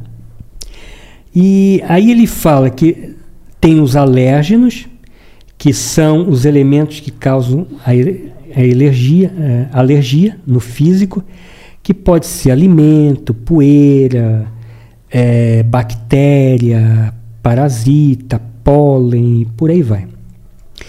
Pode ser externo, como pode ser interno, alguma substância. Eu conheço uma amiga que ela, se tomar fantaúva, ela fica todos lá, uma intumescência. Curioso, bem específico, Sim, né? Específico, é, é interessante. Então aquilo ela sabe que, né? E aí, o organismo, dentro do, do sistema imunológico, tem os antígenos, que é o soldado que vai fazer frente a essa a, a, esses, a essas substâncias. Então vai se defender. Então vai haver um confronto com e vai dentro das células produzir a histamina, que ele chama de substâncias H, que vai fazer esse esse embate. E, e essas substâncias elas vão causar intumescência, vai causar problemas no, no sangue, nas fibras e tudo mais. É, vai pro, produzir coriza, dermatite, é, urticária, edema, inchaço, né? É, dores de cabeça, né? E ela nem se dá conta que às vezes um alimento é curioso e nós estamos falando de independência, né? É, uma das substâncias que produz muita essa estamina, esse combate a esses antígenos, é, vinho tinto e a cerveja, que produz muito essa estamina, esse embate, e que vai produzir algumas alergias, é, geralmente os, os nipônicos. Ele bebe um pouquinho, fica tudo vermelho, entumescência. É interessante, é bem específico. E algumas pessoas vão sentir dor de cabeça, dor de barriga, diarreia, né, por conta desse ataque.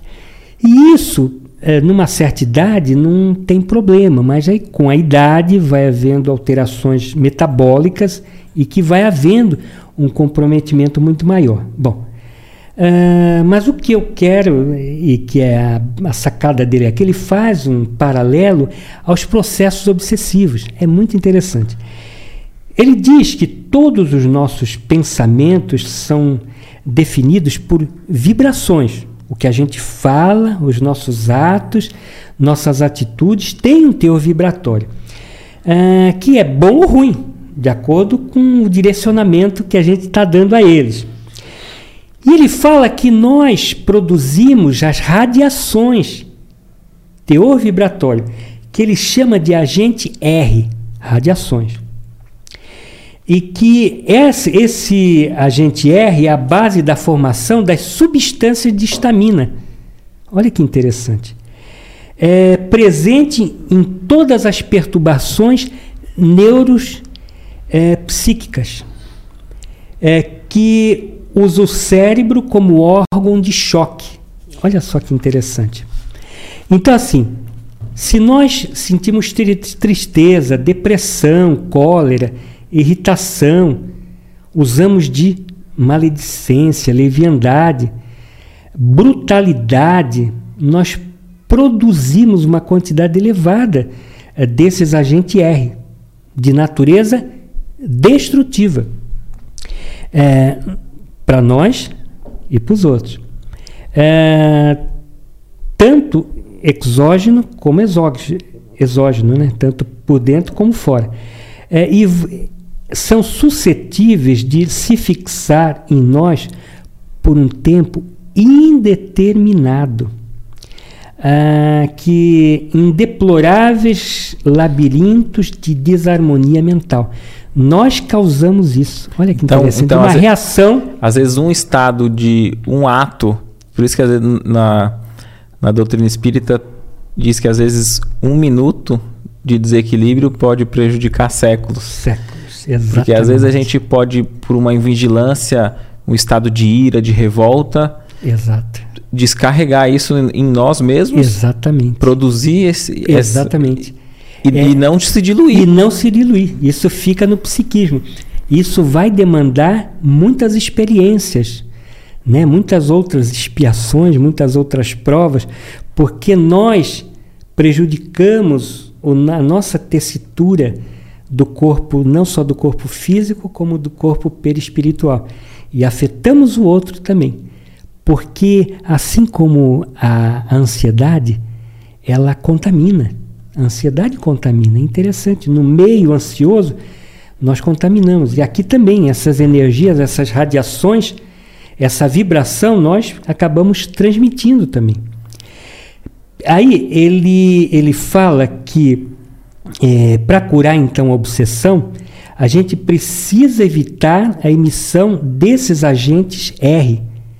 Quando exteriorizamos né, essas em forma de enfermidade, de morte, de, né, é, quer atingir, possamos atingir o alvo ou não, é, eles voltam fatalmente para nós, segundo a atração do ímã comum. Eu vou sintetizar. Sim. É, nós temos a aura. A aura nós estamos fabricando. E o que nós estamos fabricando? A nossa aura. Né? Puxa. Essa desgraceira toda que a gente vivencia, pensa, as drogas, nós estamos fazendo um campo eletromagnético totalmente inapropriado, totalmente que vai nos prejudicar. Aí nós queremos atingir a felicidade, nós queremos a paz. Se nós estamos criando um, um universo, né? E que o corpo é esse micro-universo, né? Guardado as devidas proporções. Os astrônomos tal dizem que o que ocorre no espaço ocorre dentro de nós mesmos. Né? É muito interessante. É um micro universo. Então, o que, que nós estamos fazendo? O que, que nós estamos edificando dentro de nós?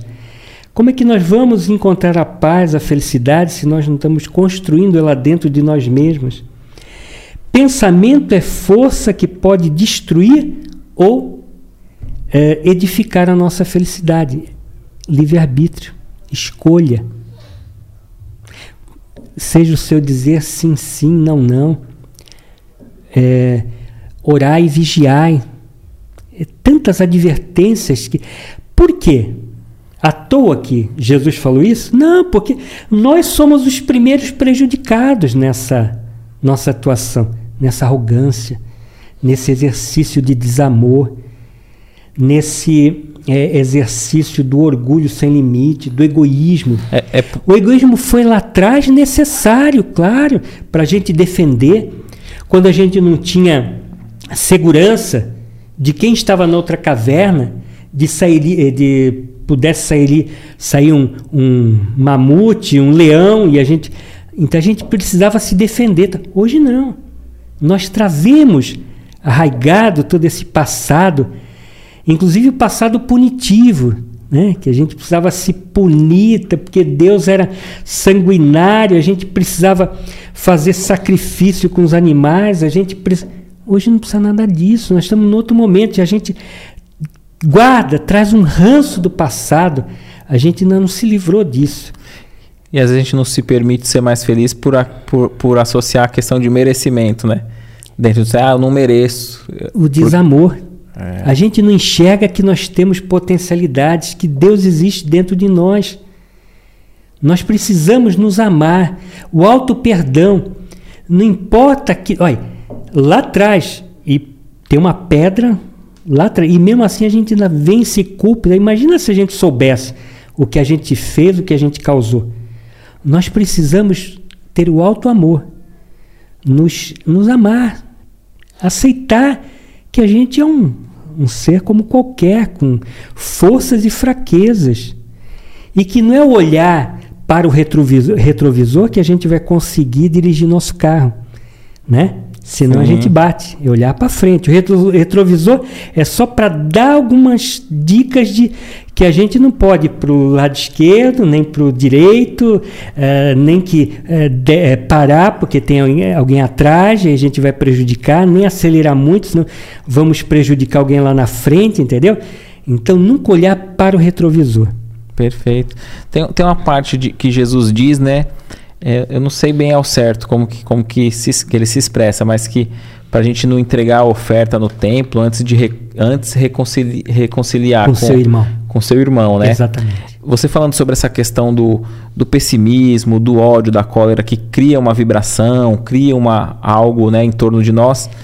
É, seguindo essa tá questão, tá a gente, a gente muitas vezes a espiritualidade está tentando ajudar a gente e nós é que não ajudamos nessa vibração, se a gente fizer um esforço da nossa parte de, de mudar, perdoando, amando, um exercício de caridade, a gente consegue talvez é, ser como se a gente estivesse ali se afogando e fosse o nosso esticar de mão para receber ajuda? É, o se afogando. A gente está escolhendo a boia para se salvar. E a boia já está. Né? Qual é a boia? É o Evangelho de Jesus. Eu sou o caminho, a verdade e a vida. E a gente quer outras opções. Então, paga o preço. Ok? Uh, isso que você falou é, é, é extremamente interessante. E... Me deu um, um branco do, na, na, questão do, do, reconciliar com, a, com o irmão, Isso, né? Isso, irmão. É, né, reconciliar com, é, com o irmão. E a gente aumentar tá, esse padrão vibratório sim, e. Sim, sim. É, tá, tá implícito todas essas recomendações de Jesus. É, é que eu estava lembrando do, do livro dos Espíritos, eles são 4, 5, 9, se não me falha a memória.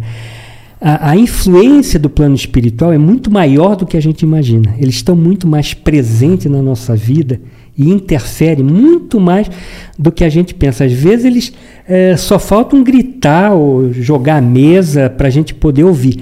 É porque nós estamos distraídos.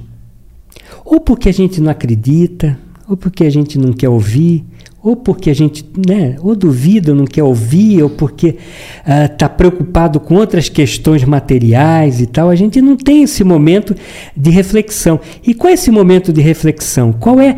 Uh, tem o, o, o dial né, no, no rádio, uh, que você busca lá essa sintonia. Por isso a importância do Evangelho no Lar de ter esse canal, de ter essa porta, uh, de você estar tá ouvindo aquilo que eles querem te dizer e você não ouve. Né? É, quando a gente abre o jornal, né, é, tem uma pessoa que vai lá e, puxa, eu vou ver se o Palmeiras foi campeão tal. O outro vai lá, puxa, eu quero ver é, o teatro, que teatro está dando aí no. Né? Ah, o outro vai lá, pô, eu quero ver a Bolsa de Valores, se houve queda na, no, na Nasca, no não sei o quê. Então, depende do interesse. Então, se a gente mostrar esse interesse, se a gente buscar essa conexão, ela vem muito maior, muito mais clara, muito mais condizente, muito do que a gente possa estar tá imaginando. Você pegou bem na, na, na, raiz. É isso, é reconciliar com o irmão, é mudar o padrão vibratório. É, quando a minha mente está estabilizada, o amor preenche. Quando eu estou em desequilíbrio, a culpa preenche. Eu não aceito, eu e eu vou empurrando com a barriga, né? E eu venho reencarnando com problemas, com sofrimentos, com dúvidas que eu causei. Deus não é punitivo. Deus é amor. E se não fosse amor, não teria a reencarnação como prova de, desse perdão. Amigo, irmão, filho, você errou, não tem problema. Eu vou te dar uma nova chance. Você vai ter mais 70 anos, 90 anos. Vou te colocar lá nos Estados Unidos. Você vai ter uma condição melhor que você pediu, tal. É isso? Tudo bem. Você vai ter uma nova chance. Não tem problema. Vamos devagar, tudo a seu tempo. Nós é que somos impacientes. Nós é que, poxa, um enfrentamento qualquer, uma dificuldade qualquer, um sofrimento mínimo. Essa é uma característica também do dependente. A exacerbação de estímulos. A dor dele é a maior dor do mundo. Ninguém tem aquela dor. Ele se vitimiza. O sofrimento dele é sempre maior. Não que não haja, não que ele não está sofrendo, eu não estou desconsiderando. Mas sabe, ele se vitimiza também, ele sabe, é, por conta é, de, de, dessa sensibilidade também, por conta desse do químico também, é, deixa os terminais nervosos, claro, muito mais é, muito mais vulneráveis a tipo de estímulos, né? As descargas elétricas vão ser diferenciadas. Eu até entendo, mas o que ele precisa fazer não é comprometer mais o físico, tanto espiritual como carnal. Né? E isso é que é difícil dele compreender, de aceitar e de fazer esse processo de volta, de volta à vida, de volta à, à sua consciência plena, à sua plena consciência. Perfeito. Ô Jesus, tem, tem uma questão, é assim, né? O, tem pessoas que experimentam a droga e até uma, duas vezes não viciam. Outros, basta uma vez que já, já vicia, né? Dá, dá a entender, a gente imagina que tem algo ali já que ele não pode nem experimentar. O ideal é nem experimentar, né? Se a gente olhar para esse olhar reencarnacionista, pode ser um espírito que já usou em outras existências e, e, e vem com aquilo incutido nele? É, não necessariamente, não é uma regra, ele vir já com essa problemática.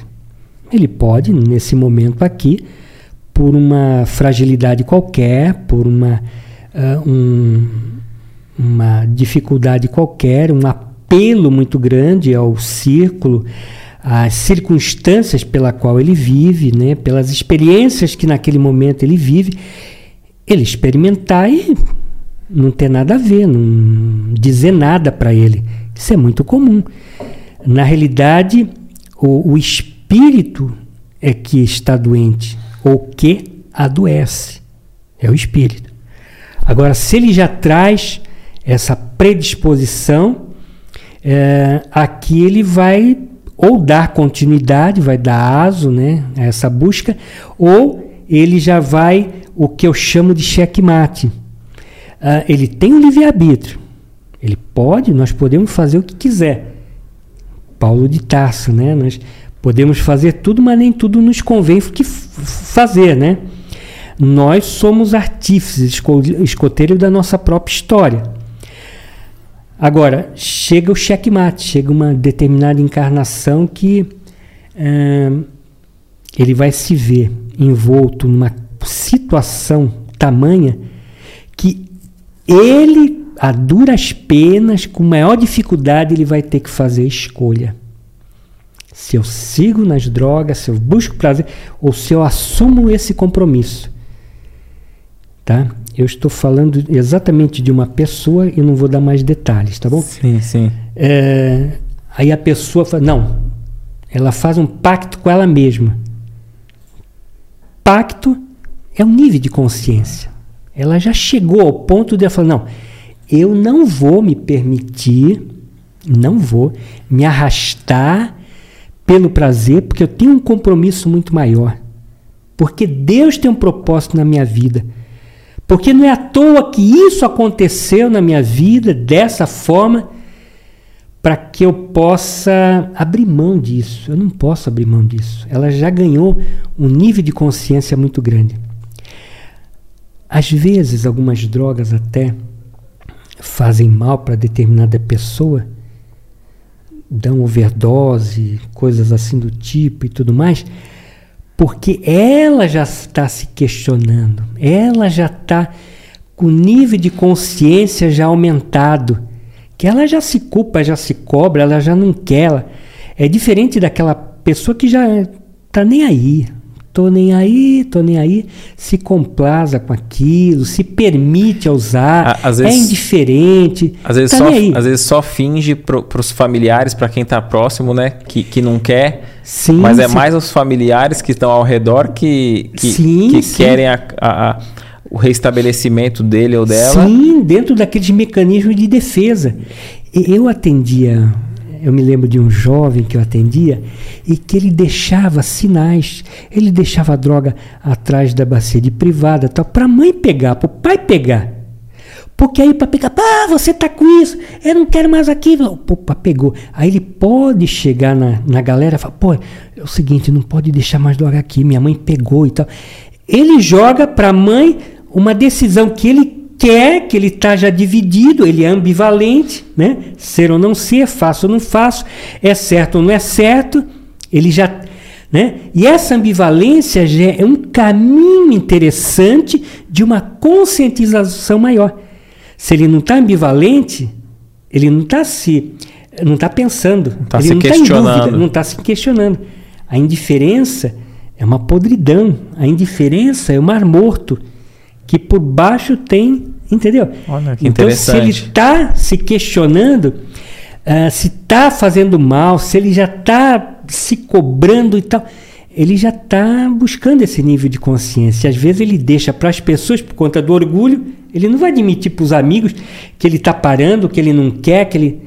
Ele dá para alguém perceber que, opa, uma justificativa para ele poder. É interessante. Tem, mil situações, mil situações, entendeu? Tem, tem algum caso, mais algum caso nesse sentido que tenha te marcado, que você lembre, fica, fica à vontade, que esses ah, casos, esses tá. casos práticos assim, uhum. fica mais fácil para nós que somos leigo compreender, né? É, não, tem várias, tem vários casos assim, entendeu? Tem várias é, situações.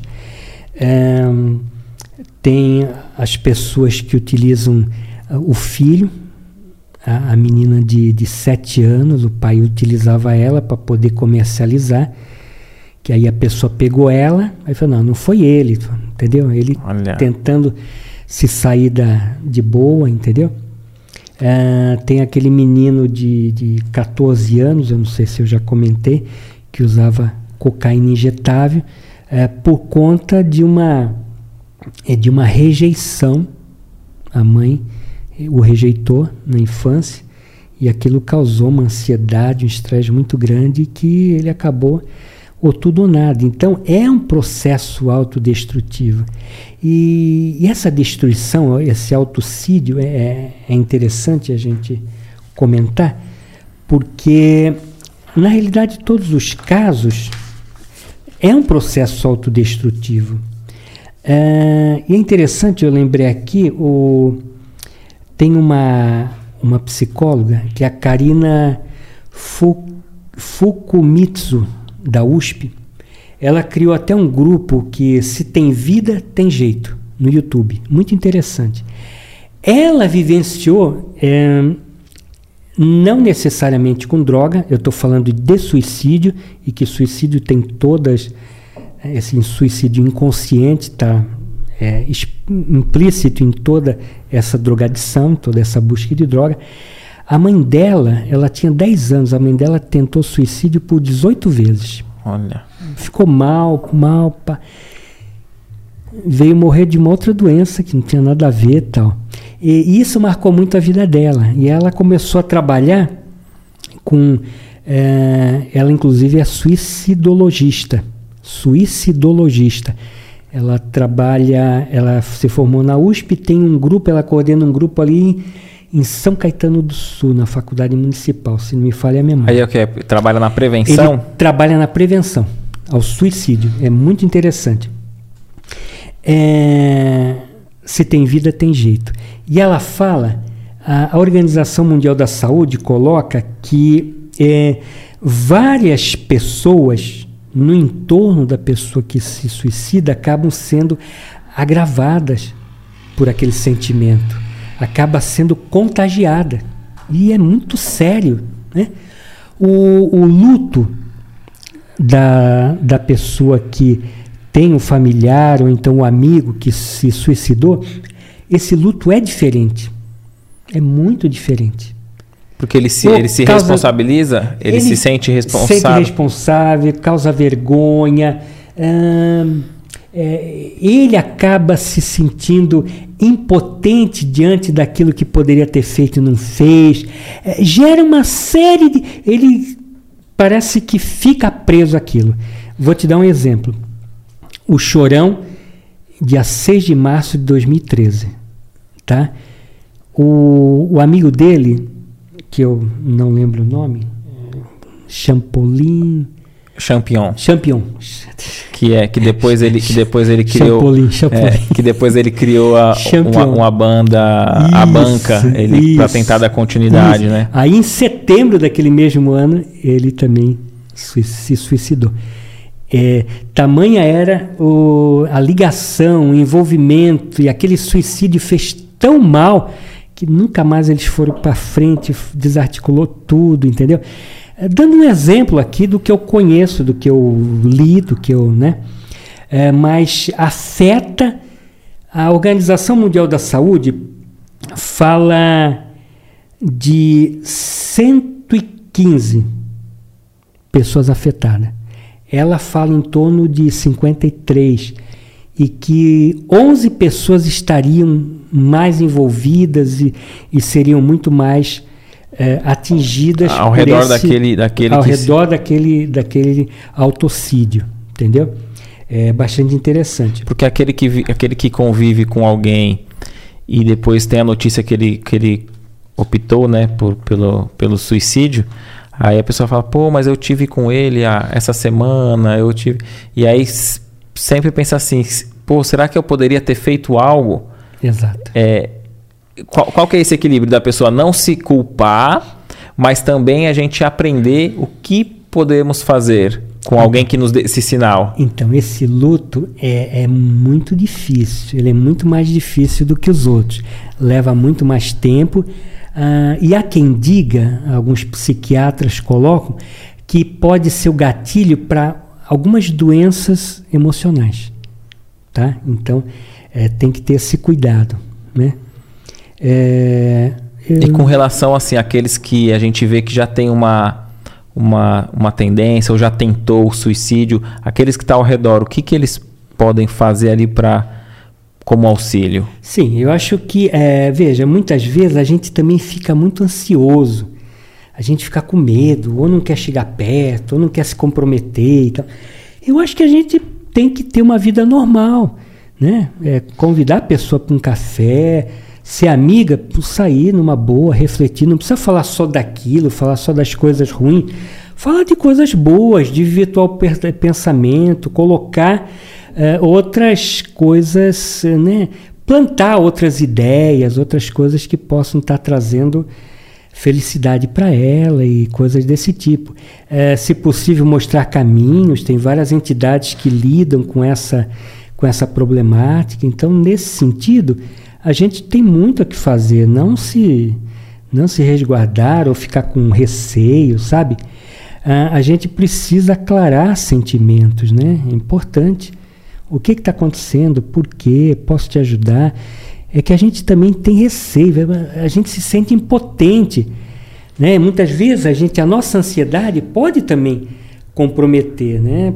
porque é livre-arbítrio. Nós não podemos invadir nós podemos, quando muito, mostrar caminhos, oferecer algumas alternativas, né? estar à disposição para ouvir, né? se colocar à disposição. Mas nós também temos os limites. Nós precisamos e, reconhecer isso. e, e você citou buscar caminhos daqueles que já se dedicam nesse auxílio. Sim. Então é interessante aqueles que estiverem se sentindo é, tristes, é, desejando conversar, fica aqui o, o, o incentivo para ligar no 0800 210 90 90, que é um grupo que, que atende a escuta fraterna. Perfeito. Né?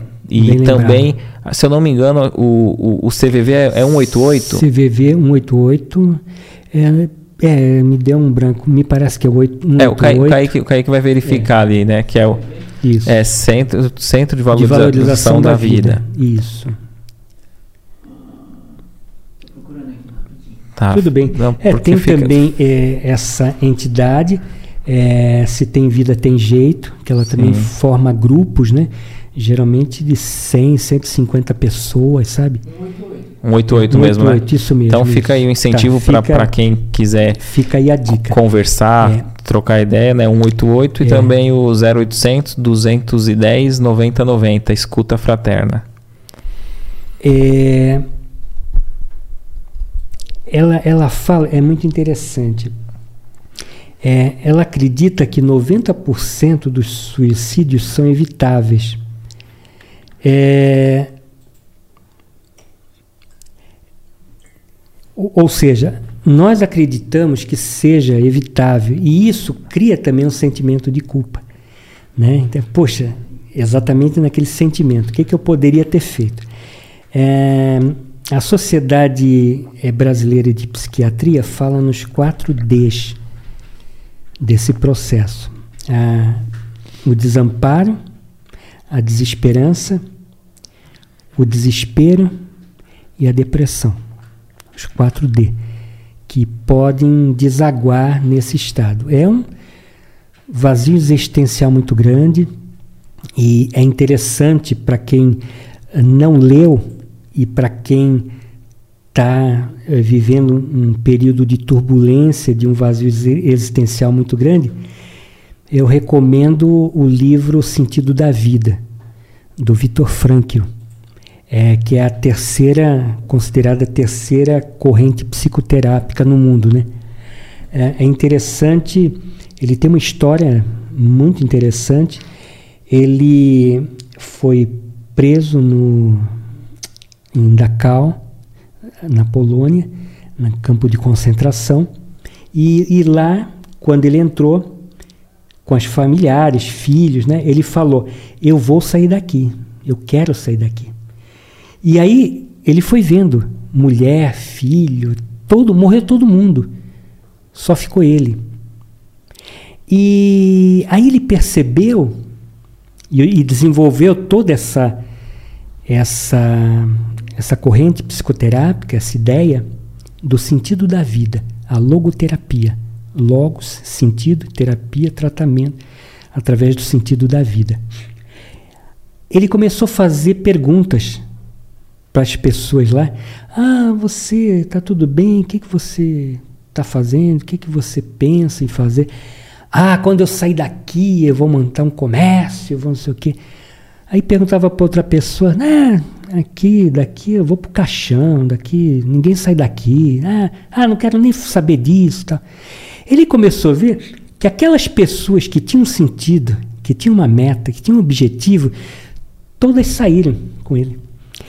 E aí ele ele falou e ele começou a fazer apontamentos e tal, que ele falou, eu vou escrever um livro e eu vou falar a história dele é muito linda. Eu vou, quando eu sair daqui, eu quero que as pessoas saibam que há vida depois do sofrimento, que é, é temporário, que nem aquele, aquele, aquele escritor falou, né? É, que, que o suicídio é uma decisão definitiva de um problema temporário.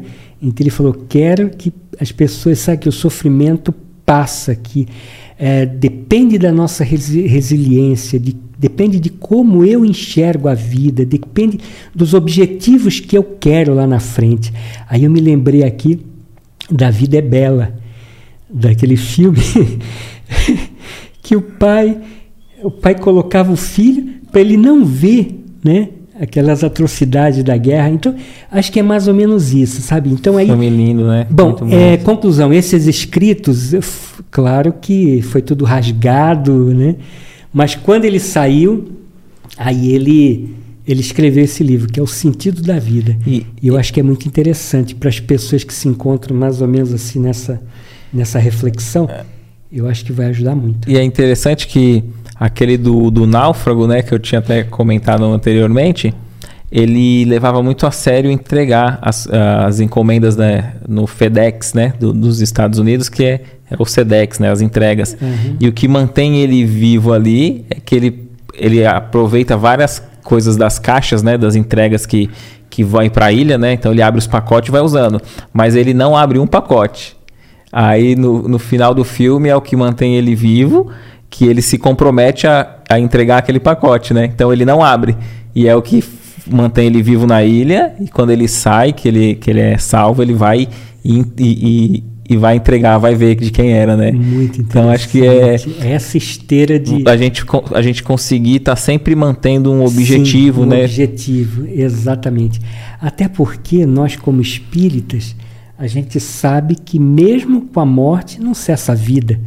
Né? Então a gente precisa sempre manter a esperança e a gente saber que é, a solução para tudo.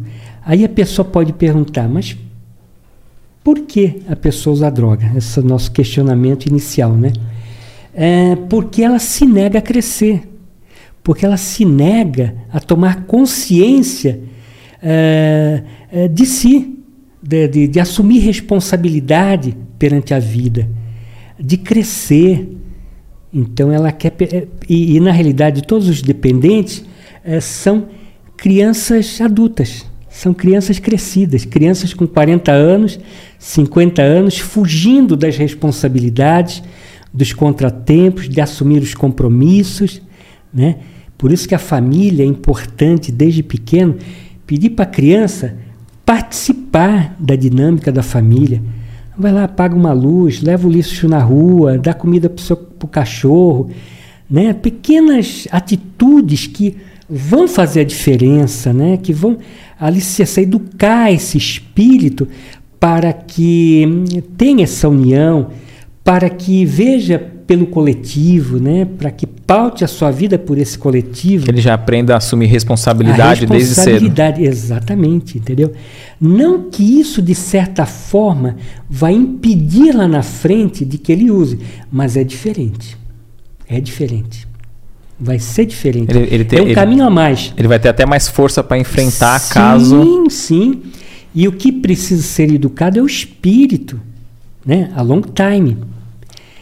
E lá no Vale dos Picos, no, no caso Aníbal e Gabriel, que são os que escrevem as anotações do livro da irmã Rosângela, vamos lá, nossa, o que eles estão fazendo com aquelas pessoas. Então, ela falou: não, nós não podemos. É livre-arbítrio. Quando alguém sinalizar, quando alguém levantar a mão, quando alguém desejar, nós temos uma porta aberta, nós podemos se chegar. Mas enquanto isso, e nessa circunstância, nessa trama que eu estou falando desse livro, é a entidade que estava dominando toda aquela situação no Vale dos Picos, ela tinha vindo em desobsessão né, de um, uma das dos trabalhos da casa e ele falou: olha, eu vou levar para vocês para vocês verem lá o que eu faço e você não pode fazer nada.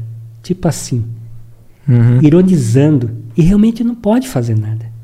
Não que não tenha condições de ajuda, mas respeita-se o livre-arbítrio. Ah, não adianta que nem muitas mães é, fogem para outro estado, é, mães algemam, isso não é incomum o pai algemar na na cama o filho, entendeu? Para que ele não saia de casa. Ou então dope o filho para que ele não saia. Permite se do, dopar, entendeu? Para não sair.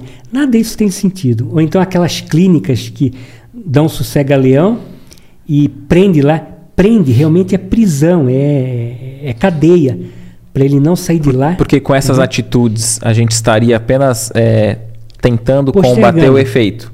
E, e Postergando, não, só- está, não está agindo na causa. Exatamente. Você está desintoxicando, porque ele sem droga no corpo, ele vai estar sendo desintoxicando. Mas já afetou o psiquismo, já afetou o perispírito. E aí precisa de uma modulação naquelas, naqueles raios, na emissão daqueles raios. Eu vou precisar me recompor, eu vou trabalhar em prol de mim mesmo. Na realidade, a caridade não é para o outro, é para mim. Quando eu faço para o outro, eu estou fazendo para mim, eu estou mudando o teor vibratório. Eu estou criando um campo áurico favorável para que se estabeleça harmonia na minha mente, cesse esse desequilíbrio e eu vivencie o amor. Não um amor crístico, obviamente, mas um amor já eh, de acordo com o que é possível que a gente vivencie no atual momento. Entendeu? Excelente, excelente. É, dando continuidade, tem alguma outra, outra questão? Se quiser que a gente já passe para as perguntas, é, no momento que você, que você É. quiser, a gente. Tá bom. Se, é, é interessante aqui, só deixando é, claro que é bastante interessante. Porque às vezes a gente foi, foi seguindo outros É, caminhos, eu, não sei se ficou eu, alguma. na realidade, é, eu fui mais pela intuição. Eu, eu acabei deixando aqui os apontamentos. Não, mas senão- tá, tá, é. tá perfeito. Tá É, muito- mas está dando para gente. Sim, se deixar a gente né? vai, vai É, esticando, é. vai. É, é, só para título de curiosidade, é interessante. E quiser puxar um pouquinho A mais de- perto. Isso. é interessante. A depressão, ela concluiu-se agora com 17 estudos que tinha sobre depressão lá numa faculdade lá no, no Reino Unido. Chegou-se à conclusão que a serotonina, os baixos níveis de serotonina, tem nada a ver com depressão. Não é um marcador biológico é, que seja é, Entendi, que não, não é um, não é um exame que a gente vai Sim. saber se tem depressão ou não. Exatamente. Acreditava-se nisso, né? É muito interessante. Ah, então, na realidade, é uma cascata de eventos, é uma série de, eh, de circunstâncias aí. Então, desde o do, do primeiro antidepressivo, lá em 1957, né? Que acabou surgindo por acaso. Então, os efeitos colaterais de, de alguns remédios, eles descobrem que. E a indústria farmacêutica vai entrando nesse viés, né? Então, opa, descobri, então. Acreditou-se. Então, o remédio de tuberculose, que acabava é, a- aumentando os níveis de serotonina, dava bom humor né, nos doentes, nos pacientes. Então, acreditou-se, fizeram uma inferência de que os níveis de serotonina tinham a ver com, né, com ah, fe- droga da felicidade, né, com bem-estar, prazer. E na realidade hoje não. Então, acho que isso, isso é muito recente, saiu recentemente na, não sei se foi na Nature, é, revistas científicas. Ah, acho que só eu quero pautar aqui é, que o sofrimento, a do- doença, está no espírito. Né? E que tudo mais são reflexos. Perfeito. É essa a questão que nós vamos chegar aqui, na conclusão que todos nós vamos chegar. Perfeito. O espírito adoece, né? É, como a Joana de Angelis diz, o corpo é apenas para expurgar toda aquela nocividade, aquelas energias, aquelas radiações que vão se utilizar do corpo para expurgar, para poder haver um equilíbrio, para que em outros momentos possamos ter novas e melhores oportunidades no futuro próximo. Perfeito. A gente pode afirmar também que nós não somos doentes, nós estamos. Es- Exatamente, exatamente. Essa é. O esquizofrênico, o psicótico é apenas circunstancial, né? O autista que pode pode ser um dependente de droga em reabilitação, pode. O dependente, ele maculando essa, esse corpo perispiritual, ele vai, é, de certa forma, comprometer vários outros compartimentos né, para poder se depurar. E, o, e, a doutrina espírita, esse aspecto consolador é justamente para isso, né? Porque para aquele que, se, que, que já não vê com imediatismo, desejando ali a solução dos problemas nessa existência, a, a vida continua, né? Então, tanto no plano espiritual quanto em novas existências, é, conseguiremos atingir ali a, a, a, reabilitação, né? Toda essa dor, o sofrimento, a enfermidade, se a gente olhar pelo aspecto negativo, é, é... eu vou alavancar, Sim. eu vou me prejudicar, eu vou agregar valores, é, me comprometendo ainda mais. Aquilo que de boi, eu 30 anos, 40 anos, eu pô, resolveria, eu vou precisar de 400. Né? Então, acho que é, é, cons, é, o, o efeito consolador da doutrina espírita é dar a certeza de que a vida continua, de que tudo tem jeito, que na realidade tudo que nós estamos vivendo nós criamos, nós somos responsáveis por tudo que está acontecendo em nossas vidas, de bom ou de ruim, qualquer que ela seja. É, é, a gente que às vezes trabalha com, com concertos, né? Às vezes tem gente que fala assim: é, ah, aqui a gente dá jeito para tudo, só não dá jeito para morte. Aí, aí às vezes a gente pensa, né? Até para morte. Até, a morte até a morte é uma ilusão, né? É, exatamente. É. A gente, a gente, já vai agradecendo a participação de todos que estão com a gente, interagindo nos comentários. É, vamos ler um, um, alguns comentários aqui, né? Alguns são selecionados, a gente não consegue ler todos no ao vivo, mas certamente quando conclui-se a live, o podcast aqui, a gente vê cada um com carinho, interage e fica a nossa gratidão para todas as emanações aqui, todas as mensagens de estímulo para esse podcast. Aqui nós temos a Açucena. Como saber que eu estou recebendo um recado espiritual? Acho que até no meio do, do, da sua fala você estava dizendo sobre que às vezes a gente anda meio distraído, muito ligado ao materialismo, né? Então, como, re, como saber que eu estou recebendo um recado ali da, da espiritualidade? É preciso disciplina, muita disciplina. Ah, primeiro, é, quando o, o é, é um seguidor aí do Chico Xavier, que está escrevendo vários livros, então, é interessante. Ele se propôs, para escrever o último livro, ele se propôs todos os domingos, pela manhã, tal horário, estar lá à disposição. Entendeu? Então, assim, disciplina. Nós estamos descuidados, nós estamos muito presos a, a, aos apelos do mundo. E a gente não tem esse momento de reflexão. Tudo que a gente faz, tudo que a, que a gente termina, uma obra acabada, algo que a gente quer, algo que vai começar. Quantos de nós não faz isso? Agradecer. Oh, obrigado por isso. Obrigado pelo que eu estou fazendo. Obrigado. É, durante o almoço, quem que fecha os olhos e agradece aquele alimento? É, Emmanuel diz que é o momento mais precioso que a família está reunida, que não são só aquelas energias que a gente vai absorver do alimento, mas outras energias que podem ajudar ou danificar. Se eu estou comendo lá e eu estou para o meu filho, pô, come direito, isso aqui, é, senta direito, isso aqui, pô, que comer isso aqui toda aquela energia vai junto com a comida e vai fazer mal.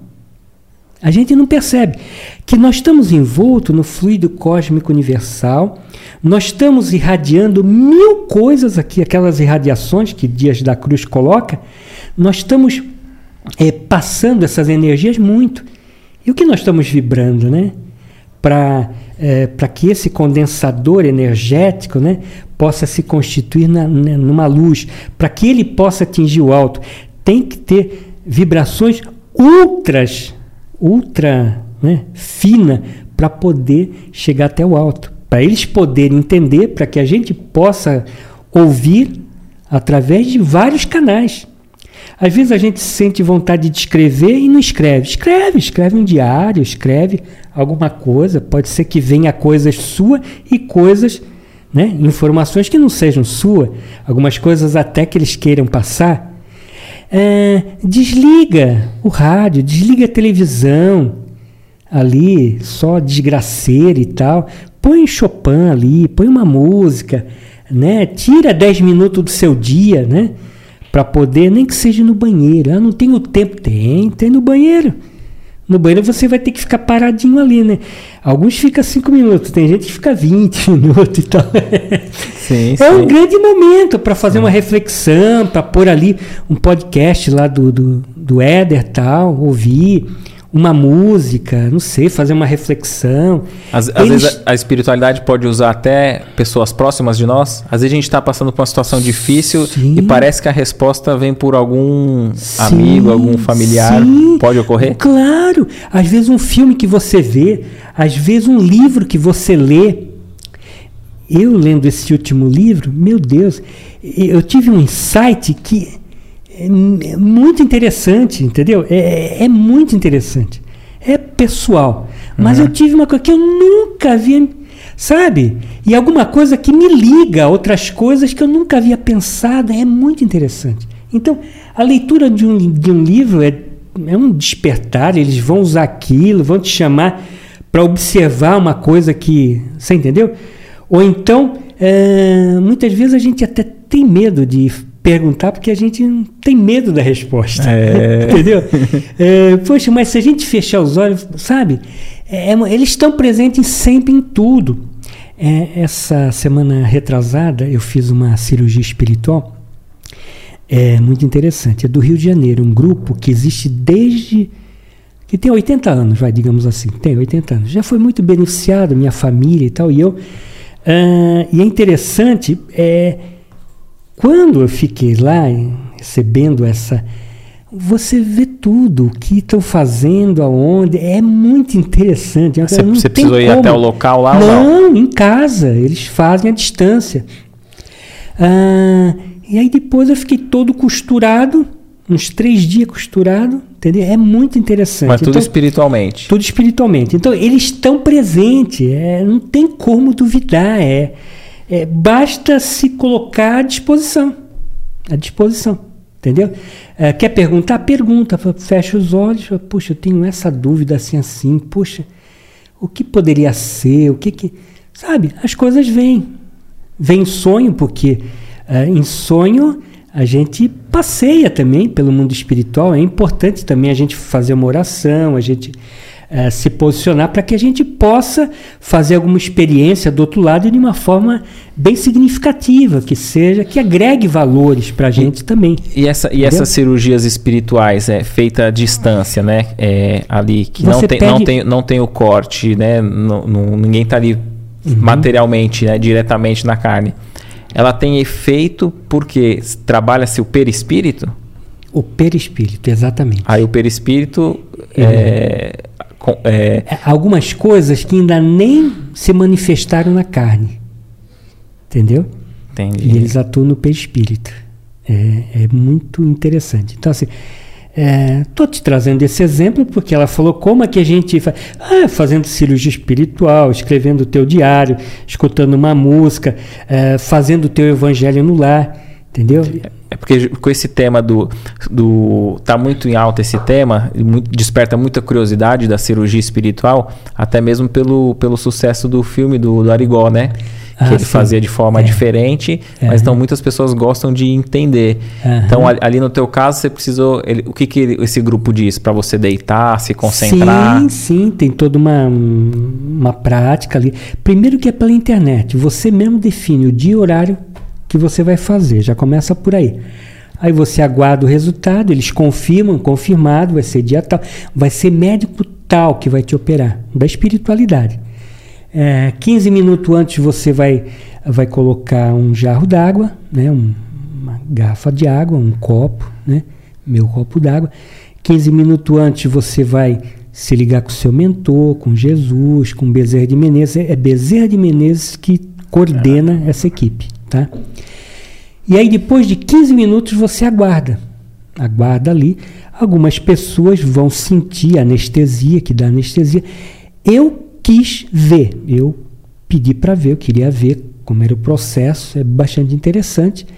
Mas um dado momento eu me é, é, eu adormeci. Questão de 10 minutos, 15 minutos. E aí eles me tiram uma luz azul. Aí eu acordei. É muito interessante. Como tivesse num centro cirúrgico mesmo. Legal. É, é muito bacana. E você sentiu Foi... esse, esse pós-operatório fisicamente? Sim, sim. É, antes e depois. E aí continua com tratamento. Então eu vou para a semana que vem agora, eu vou para o último tratamento. Que aí eles falam de curativo. Que aí eles vêm fazer curativo. É, dessa última vez eu me senti como se eu estivesse numa câmara hiperbárica. O que, que, é isso? É, sabe, é, é mergulhadores, quando, sim, quando eles sim, vêm, sim, eles têm que ir para a câmara hiperbárica para não dar embolia. Para não a dar... descompressorização isso, lá que fala, isso, né? Isso. Tá. E isso tem ajudado muito em hospitais algumas feridas, alguns cânceres, cânceres. E eu me senti numa câmara hiperbárica. Olha que interessante. Cuidando dessas partes que foram tratadas. Não tem como duvidar, está aí é, a ligação. Nós é que temos que fazer por onde, nós temos que realmente fazer essa conexão com oração, com esse esse grupo que você citou que a pessoa vai online ali, você saberia dizer o nome que o pessoal vai me perguntar Posso? um monte, Pô, fica à vontade. Posso falar? é Tupiara. Tá. Tupiara no Rio de Janeiro. Eu vou mandar o link para você. Aí você coloca. Eu ponho na descrição desse, na descrição, desse, desse é vídeo. muito interessante. Uh, de lá para cá, de um mês para cá, foi irmão, foi um bocado de gente, amigos. É muito interessante. Realmente é da água pro vinho. É muito bacana. Entendeu? Perfeito. Te agradece a, é isso. as respostas, que as é indicações aí, muito esclarecedora. Tem mais, tem mais? Vamos ver aqui, ó. ó. Boa noite. Tenho um filho dependente químico. Como posso ajudá-lo? Aqui é a Kátia, né? Diz. Uhum. É, então, Kátia, é, é, veja, eu não sei que filho é, qual a idade é, se está na lua de mel com a droga, se causou prejuízo, se tem é, comorbidade também, porque às vezes pode ter comorbidade e você precisa tratar primeiro a doença, né? Que, que, que coexiste com, com a dependência e por aí vai. Mas acho que o primeiro caminho é se informar sobre a dependência. Se ela está. Eu estou falando no início, eu não, não conheço ela, não sei. É, conhecer sobre dependência é ler sobre dependência, é participar de grupos de apoio, pode ser grupos de amor exigente, grupos uh, da, da alcoólatras anônimos, ne, na, narcóticos anônimos, neuróticos anônimos, uh, por aí vai. Esses grupos, a primeira coisa, para você compreender, para você, é, se possível, comprar a nossa Bíblia, Codependência Nunca Mais que trata dos familiares. Então, porque a pessoa fala assim, como eu posso ajudá-lo? Aí às vezes a pessoa fala, ah, diz assim, ah, vamos indicar, sugerir que participe do grupo. A, a, aquele usuário ali não aceitando de imediato, é outro... o grupo, o grupo, a é... família pode ela própria iniciar. Claro, ela, ela conhecendo ela já vai, é, é, já vai saber vai, lidar melhor. Saber lidar, vai tirar combustível, porque há uma relação. É, existe o saco de pancada, existe o, o, o, anjinho da guarda e existe o coringa. É uma relação. Nós temos que quebrar essa dinâmica da dependência. Entendeu? Então ela vai entender. No grupo, ela vai entender tudo isso. Então, se ela puder comprar ou ler, ou pegar, ou pedir emprestado, codependência nunca mais. Eu acho que o primeiro passo vai falar dos sentimentos que os pais afloram uh, vivendo essa dor, vivendo essa dinâmica da dependência, dessa doença emocional que é a dependência. É o primeiro passo, que depois ela vai ser orientada no grupo a ter atitudes para com o filho que vão colocando ele na parede para que ele possa decidir. Porque dentro daquela ambivalência, dentro daquela negação, dentro de todos aqueles mecanismos de, de defesa do ego, ela vai saber lidar para que ele possa tomar uma decisão. Entendeu? Mas isso Perfeito. depois é um outro estágio.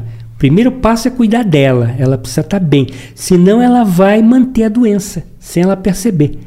Ela não Através, vai estar tá ajudando, Não né? vai estar tá ajudando. Ela pensa que vai estar tá ajudando. Se ela já fez essa pergunta, ela já é um bom sinal. Perfeito. Entendeu? É um bom sinal, um bom caminho. Perfeito. Senão ela vai ajudar. O codependente mantém o filho no, no vício, sem ele perceber. Ah, ele paga o, a droga do traficante para o filho não morrer, está errado. E, ela assume, carrega no colo e não deve. Ele que tem que assumir. Ele, é, emocionalmente, ele tem um ego frágil. Ele tem uma imaturidade emocional muito grande e que ele precisa aprender na no dia a dia. Ele precisa assumir responsabilidade pelos atos, né? Não é simplesmente, né? A vida, as coisas têm limite. Ele tem que pensar antes de agir. Ele tem que, sabe? E que isso, ele só vai compreender isso quando ela tem uma atitude firme. Eles, a família, no entorno, porque também a mãe e o pai podem estar firmes e a avó ser o anjinho da guarda. Todos precisam estar trabalhados, todos precisam estar conscientizados, vai ser de vital importância. O codependente ele não é culpado pela doença do filho, não é, mas ele também é responsável pela sua recuperação, pela sua reabilitação. E é muito importante. Perfeito, muito bem explicado. Aqui tem uh, a Daiane Santos diz assim, ó, tomo remédio para dormir e não consigo dormir sem. Quando eu não, não consigo dormir sem quando eu tomo. Tenho pesadelo, meu sono é muito perturbado. Já tentei sair várias vezes e não consegui ainda. É, eu não sei que remédio exatamente ela está falando, tá? Uhum. Porque tem vários níveis, é, vários tipos de remédio. Pode ser que ela já está já esteja dependente do remédio, também é uma possibilidade, mas uh, é importante que ela produza esse desmame, porque isso não vai fazer bem nem para o corpo, nem para o espírito, tá? Que vai ficar muito preso ali, é, nessa, nessa energia. É, sugiro ela que tem outras situações. Ela pode é, tentar com florais de bar, ela pode tentar com uh, Ubuntu, eu sempre esqueço, Ubuntu, que é uma erva que eu, uma ocasião atrás, eu cheguei a tomar, que ela relaxa o corpo físico para insônia, para poder dormir. Ela tem que perceber que também no horário do sono tem um lance aí tem a ver com a melatonina. Então, se ela dorme com a luz ligada, a TV ligada, a luz, a TV, um som e tudo mais, pode atrapalhar esse mecanismo da, eh, da, da melatonina, que a melatonina faz exatamente o corpo relaxar, entendeu? Então, até mesmo então, para dormir tem que ter uma preparação, né? Sim. E é interessante sim, que a pessoa até se sim, desligue das telas sim, com tempo antes, né? tudo. É, tá provado, tá provado que a luz azul está produzindo alterações cromossômicas. É muito sério. É muito sério. Entendeu? Na Coreia do Norte, Coreia do Sul, é, já tem pessoas viciadas na tecnologia, estão sendo internadas e tal. Então, assim, a gente tem que. É, é, todos esses abusos e tal pode trazer prejuízos muito grandes. Então, quanto mais cedo ela se vê livre disso, entendeu? Utilizando ou buscando outras alternativas, né?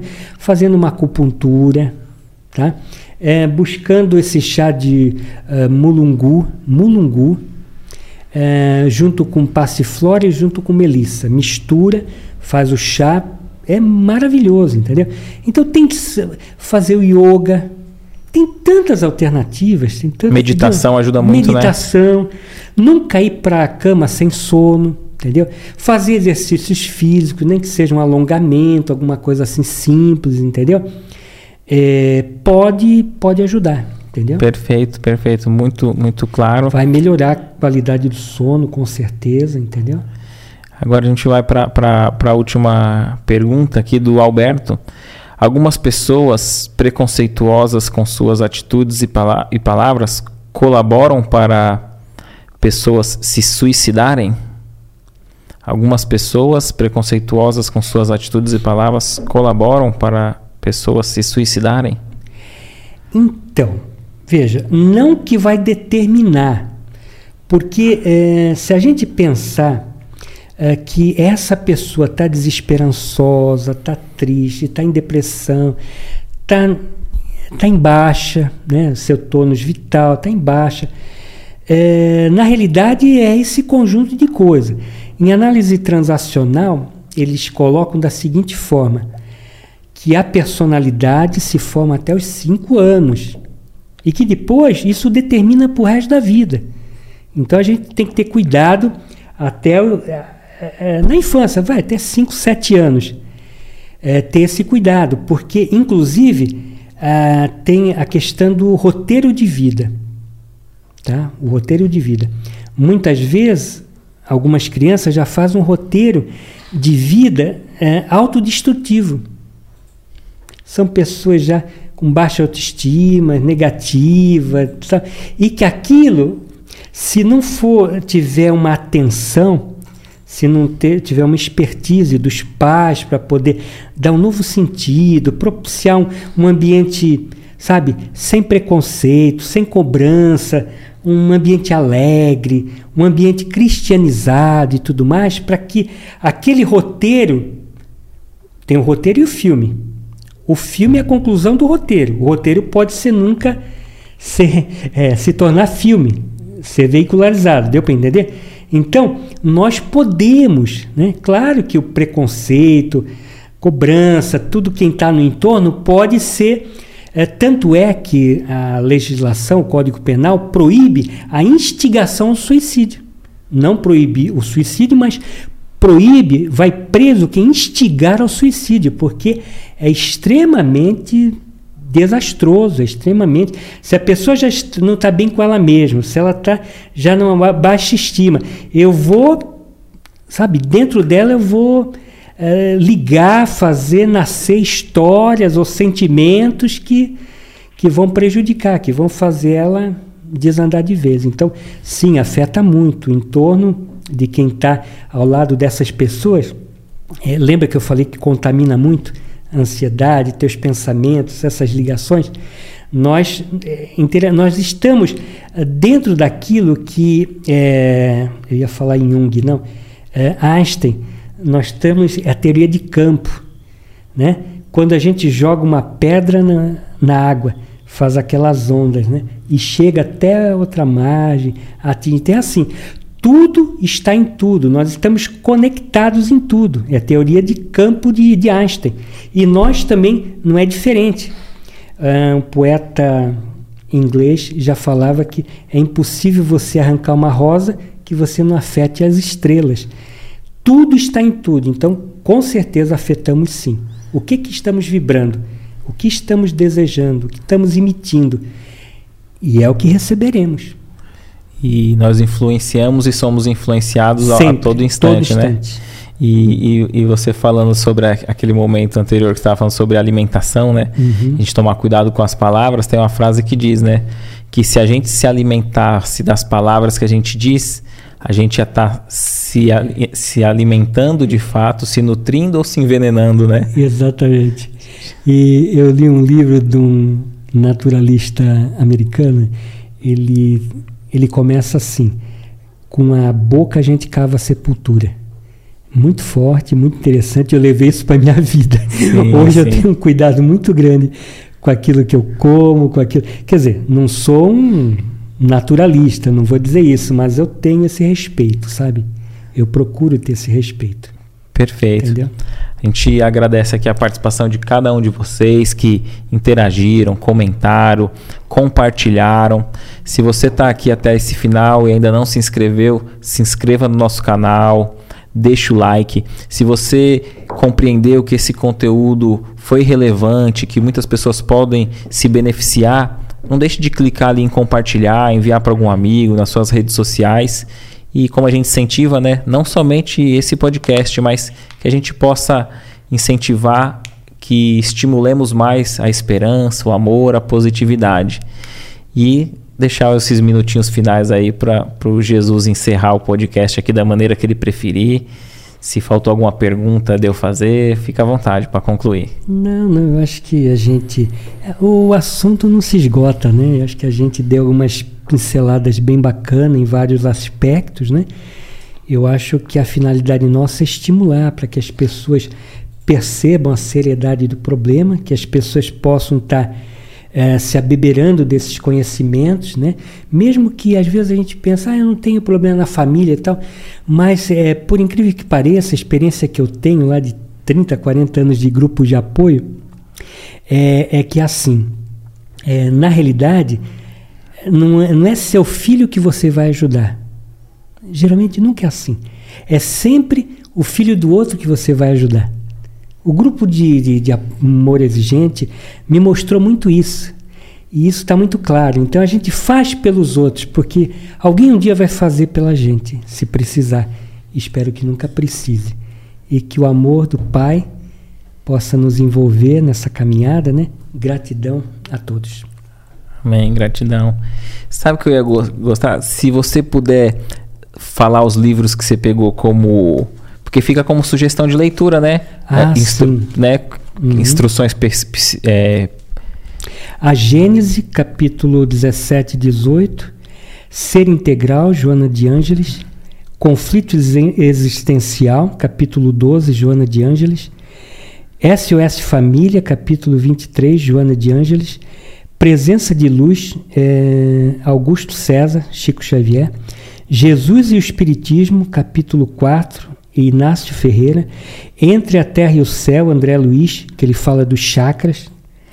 Uh, Evangelho segundo o Espiritismo, capítulo 1, parágrafo, parágrafo 11. Libertação, capítulo é, 20. Capítulo 2, André Luiz. Espíritos. Obreiros da, da Vida Eterna, André Luiz. Loucura e Obsessão, Manuel Filomeno de Miranda, é, Leder, é, neuroendócrino, fala da, é, da glândula pineal, é, que ele confirmou aquilo que André Luiz falou. A História do Espiritismo, Arthur Conan Doyle, Os Pretos Velhos, Richard Simonet, é, Ninguém Está Sozinho, Luiz Sérgio, Rastro de Sol, é, pelo espírito de Rosângela Lima, Man, é, Manual Prático de Espiritismo, Ney Prieto Pérez. É, nos Bastidores da Obsessão, Manuel Filomeno de Miranda. Nas Fronteiras da Loucura, Manuel Filomeno. E Psiquiatria em Face da Reencarnação, Inácio Ferreira. Muito interessante também.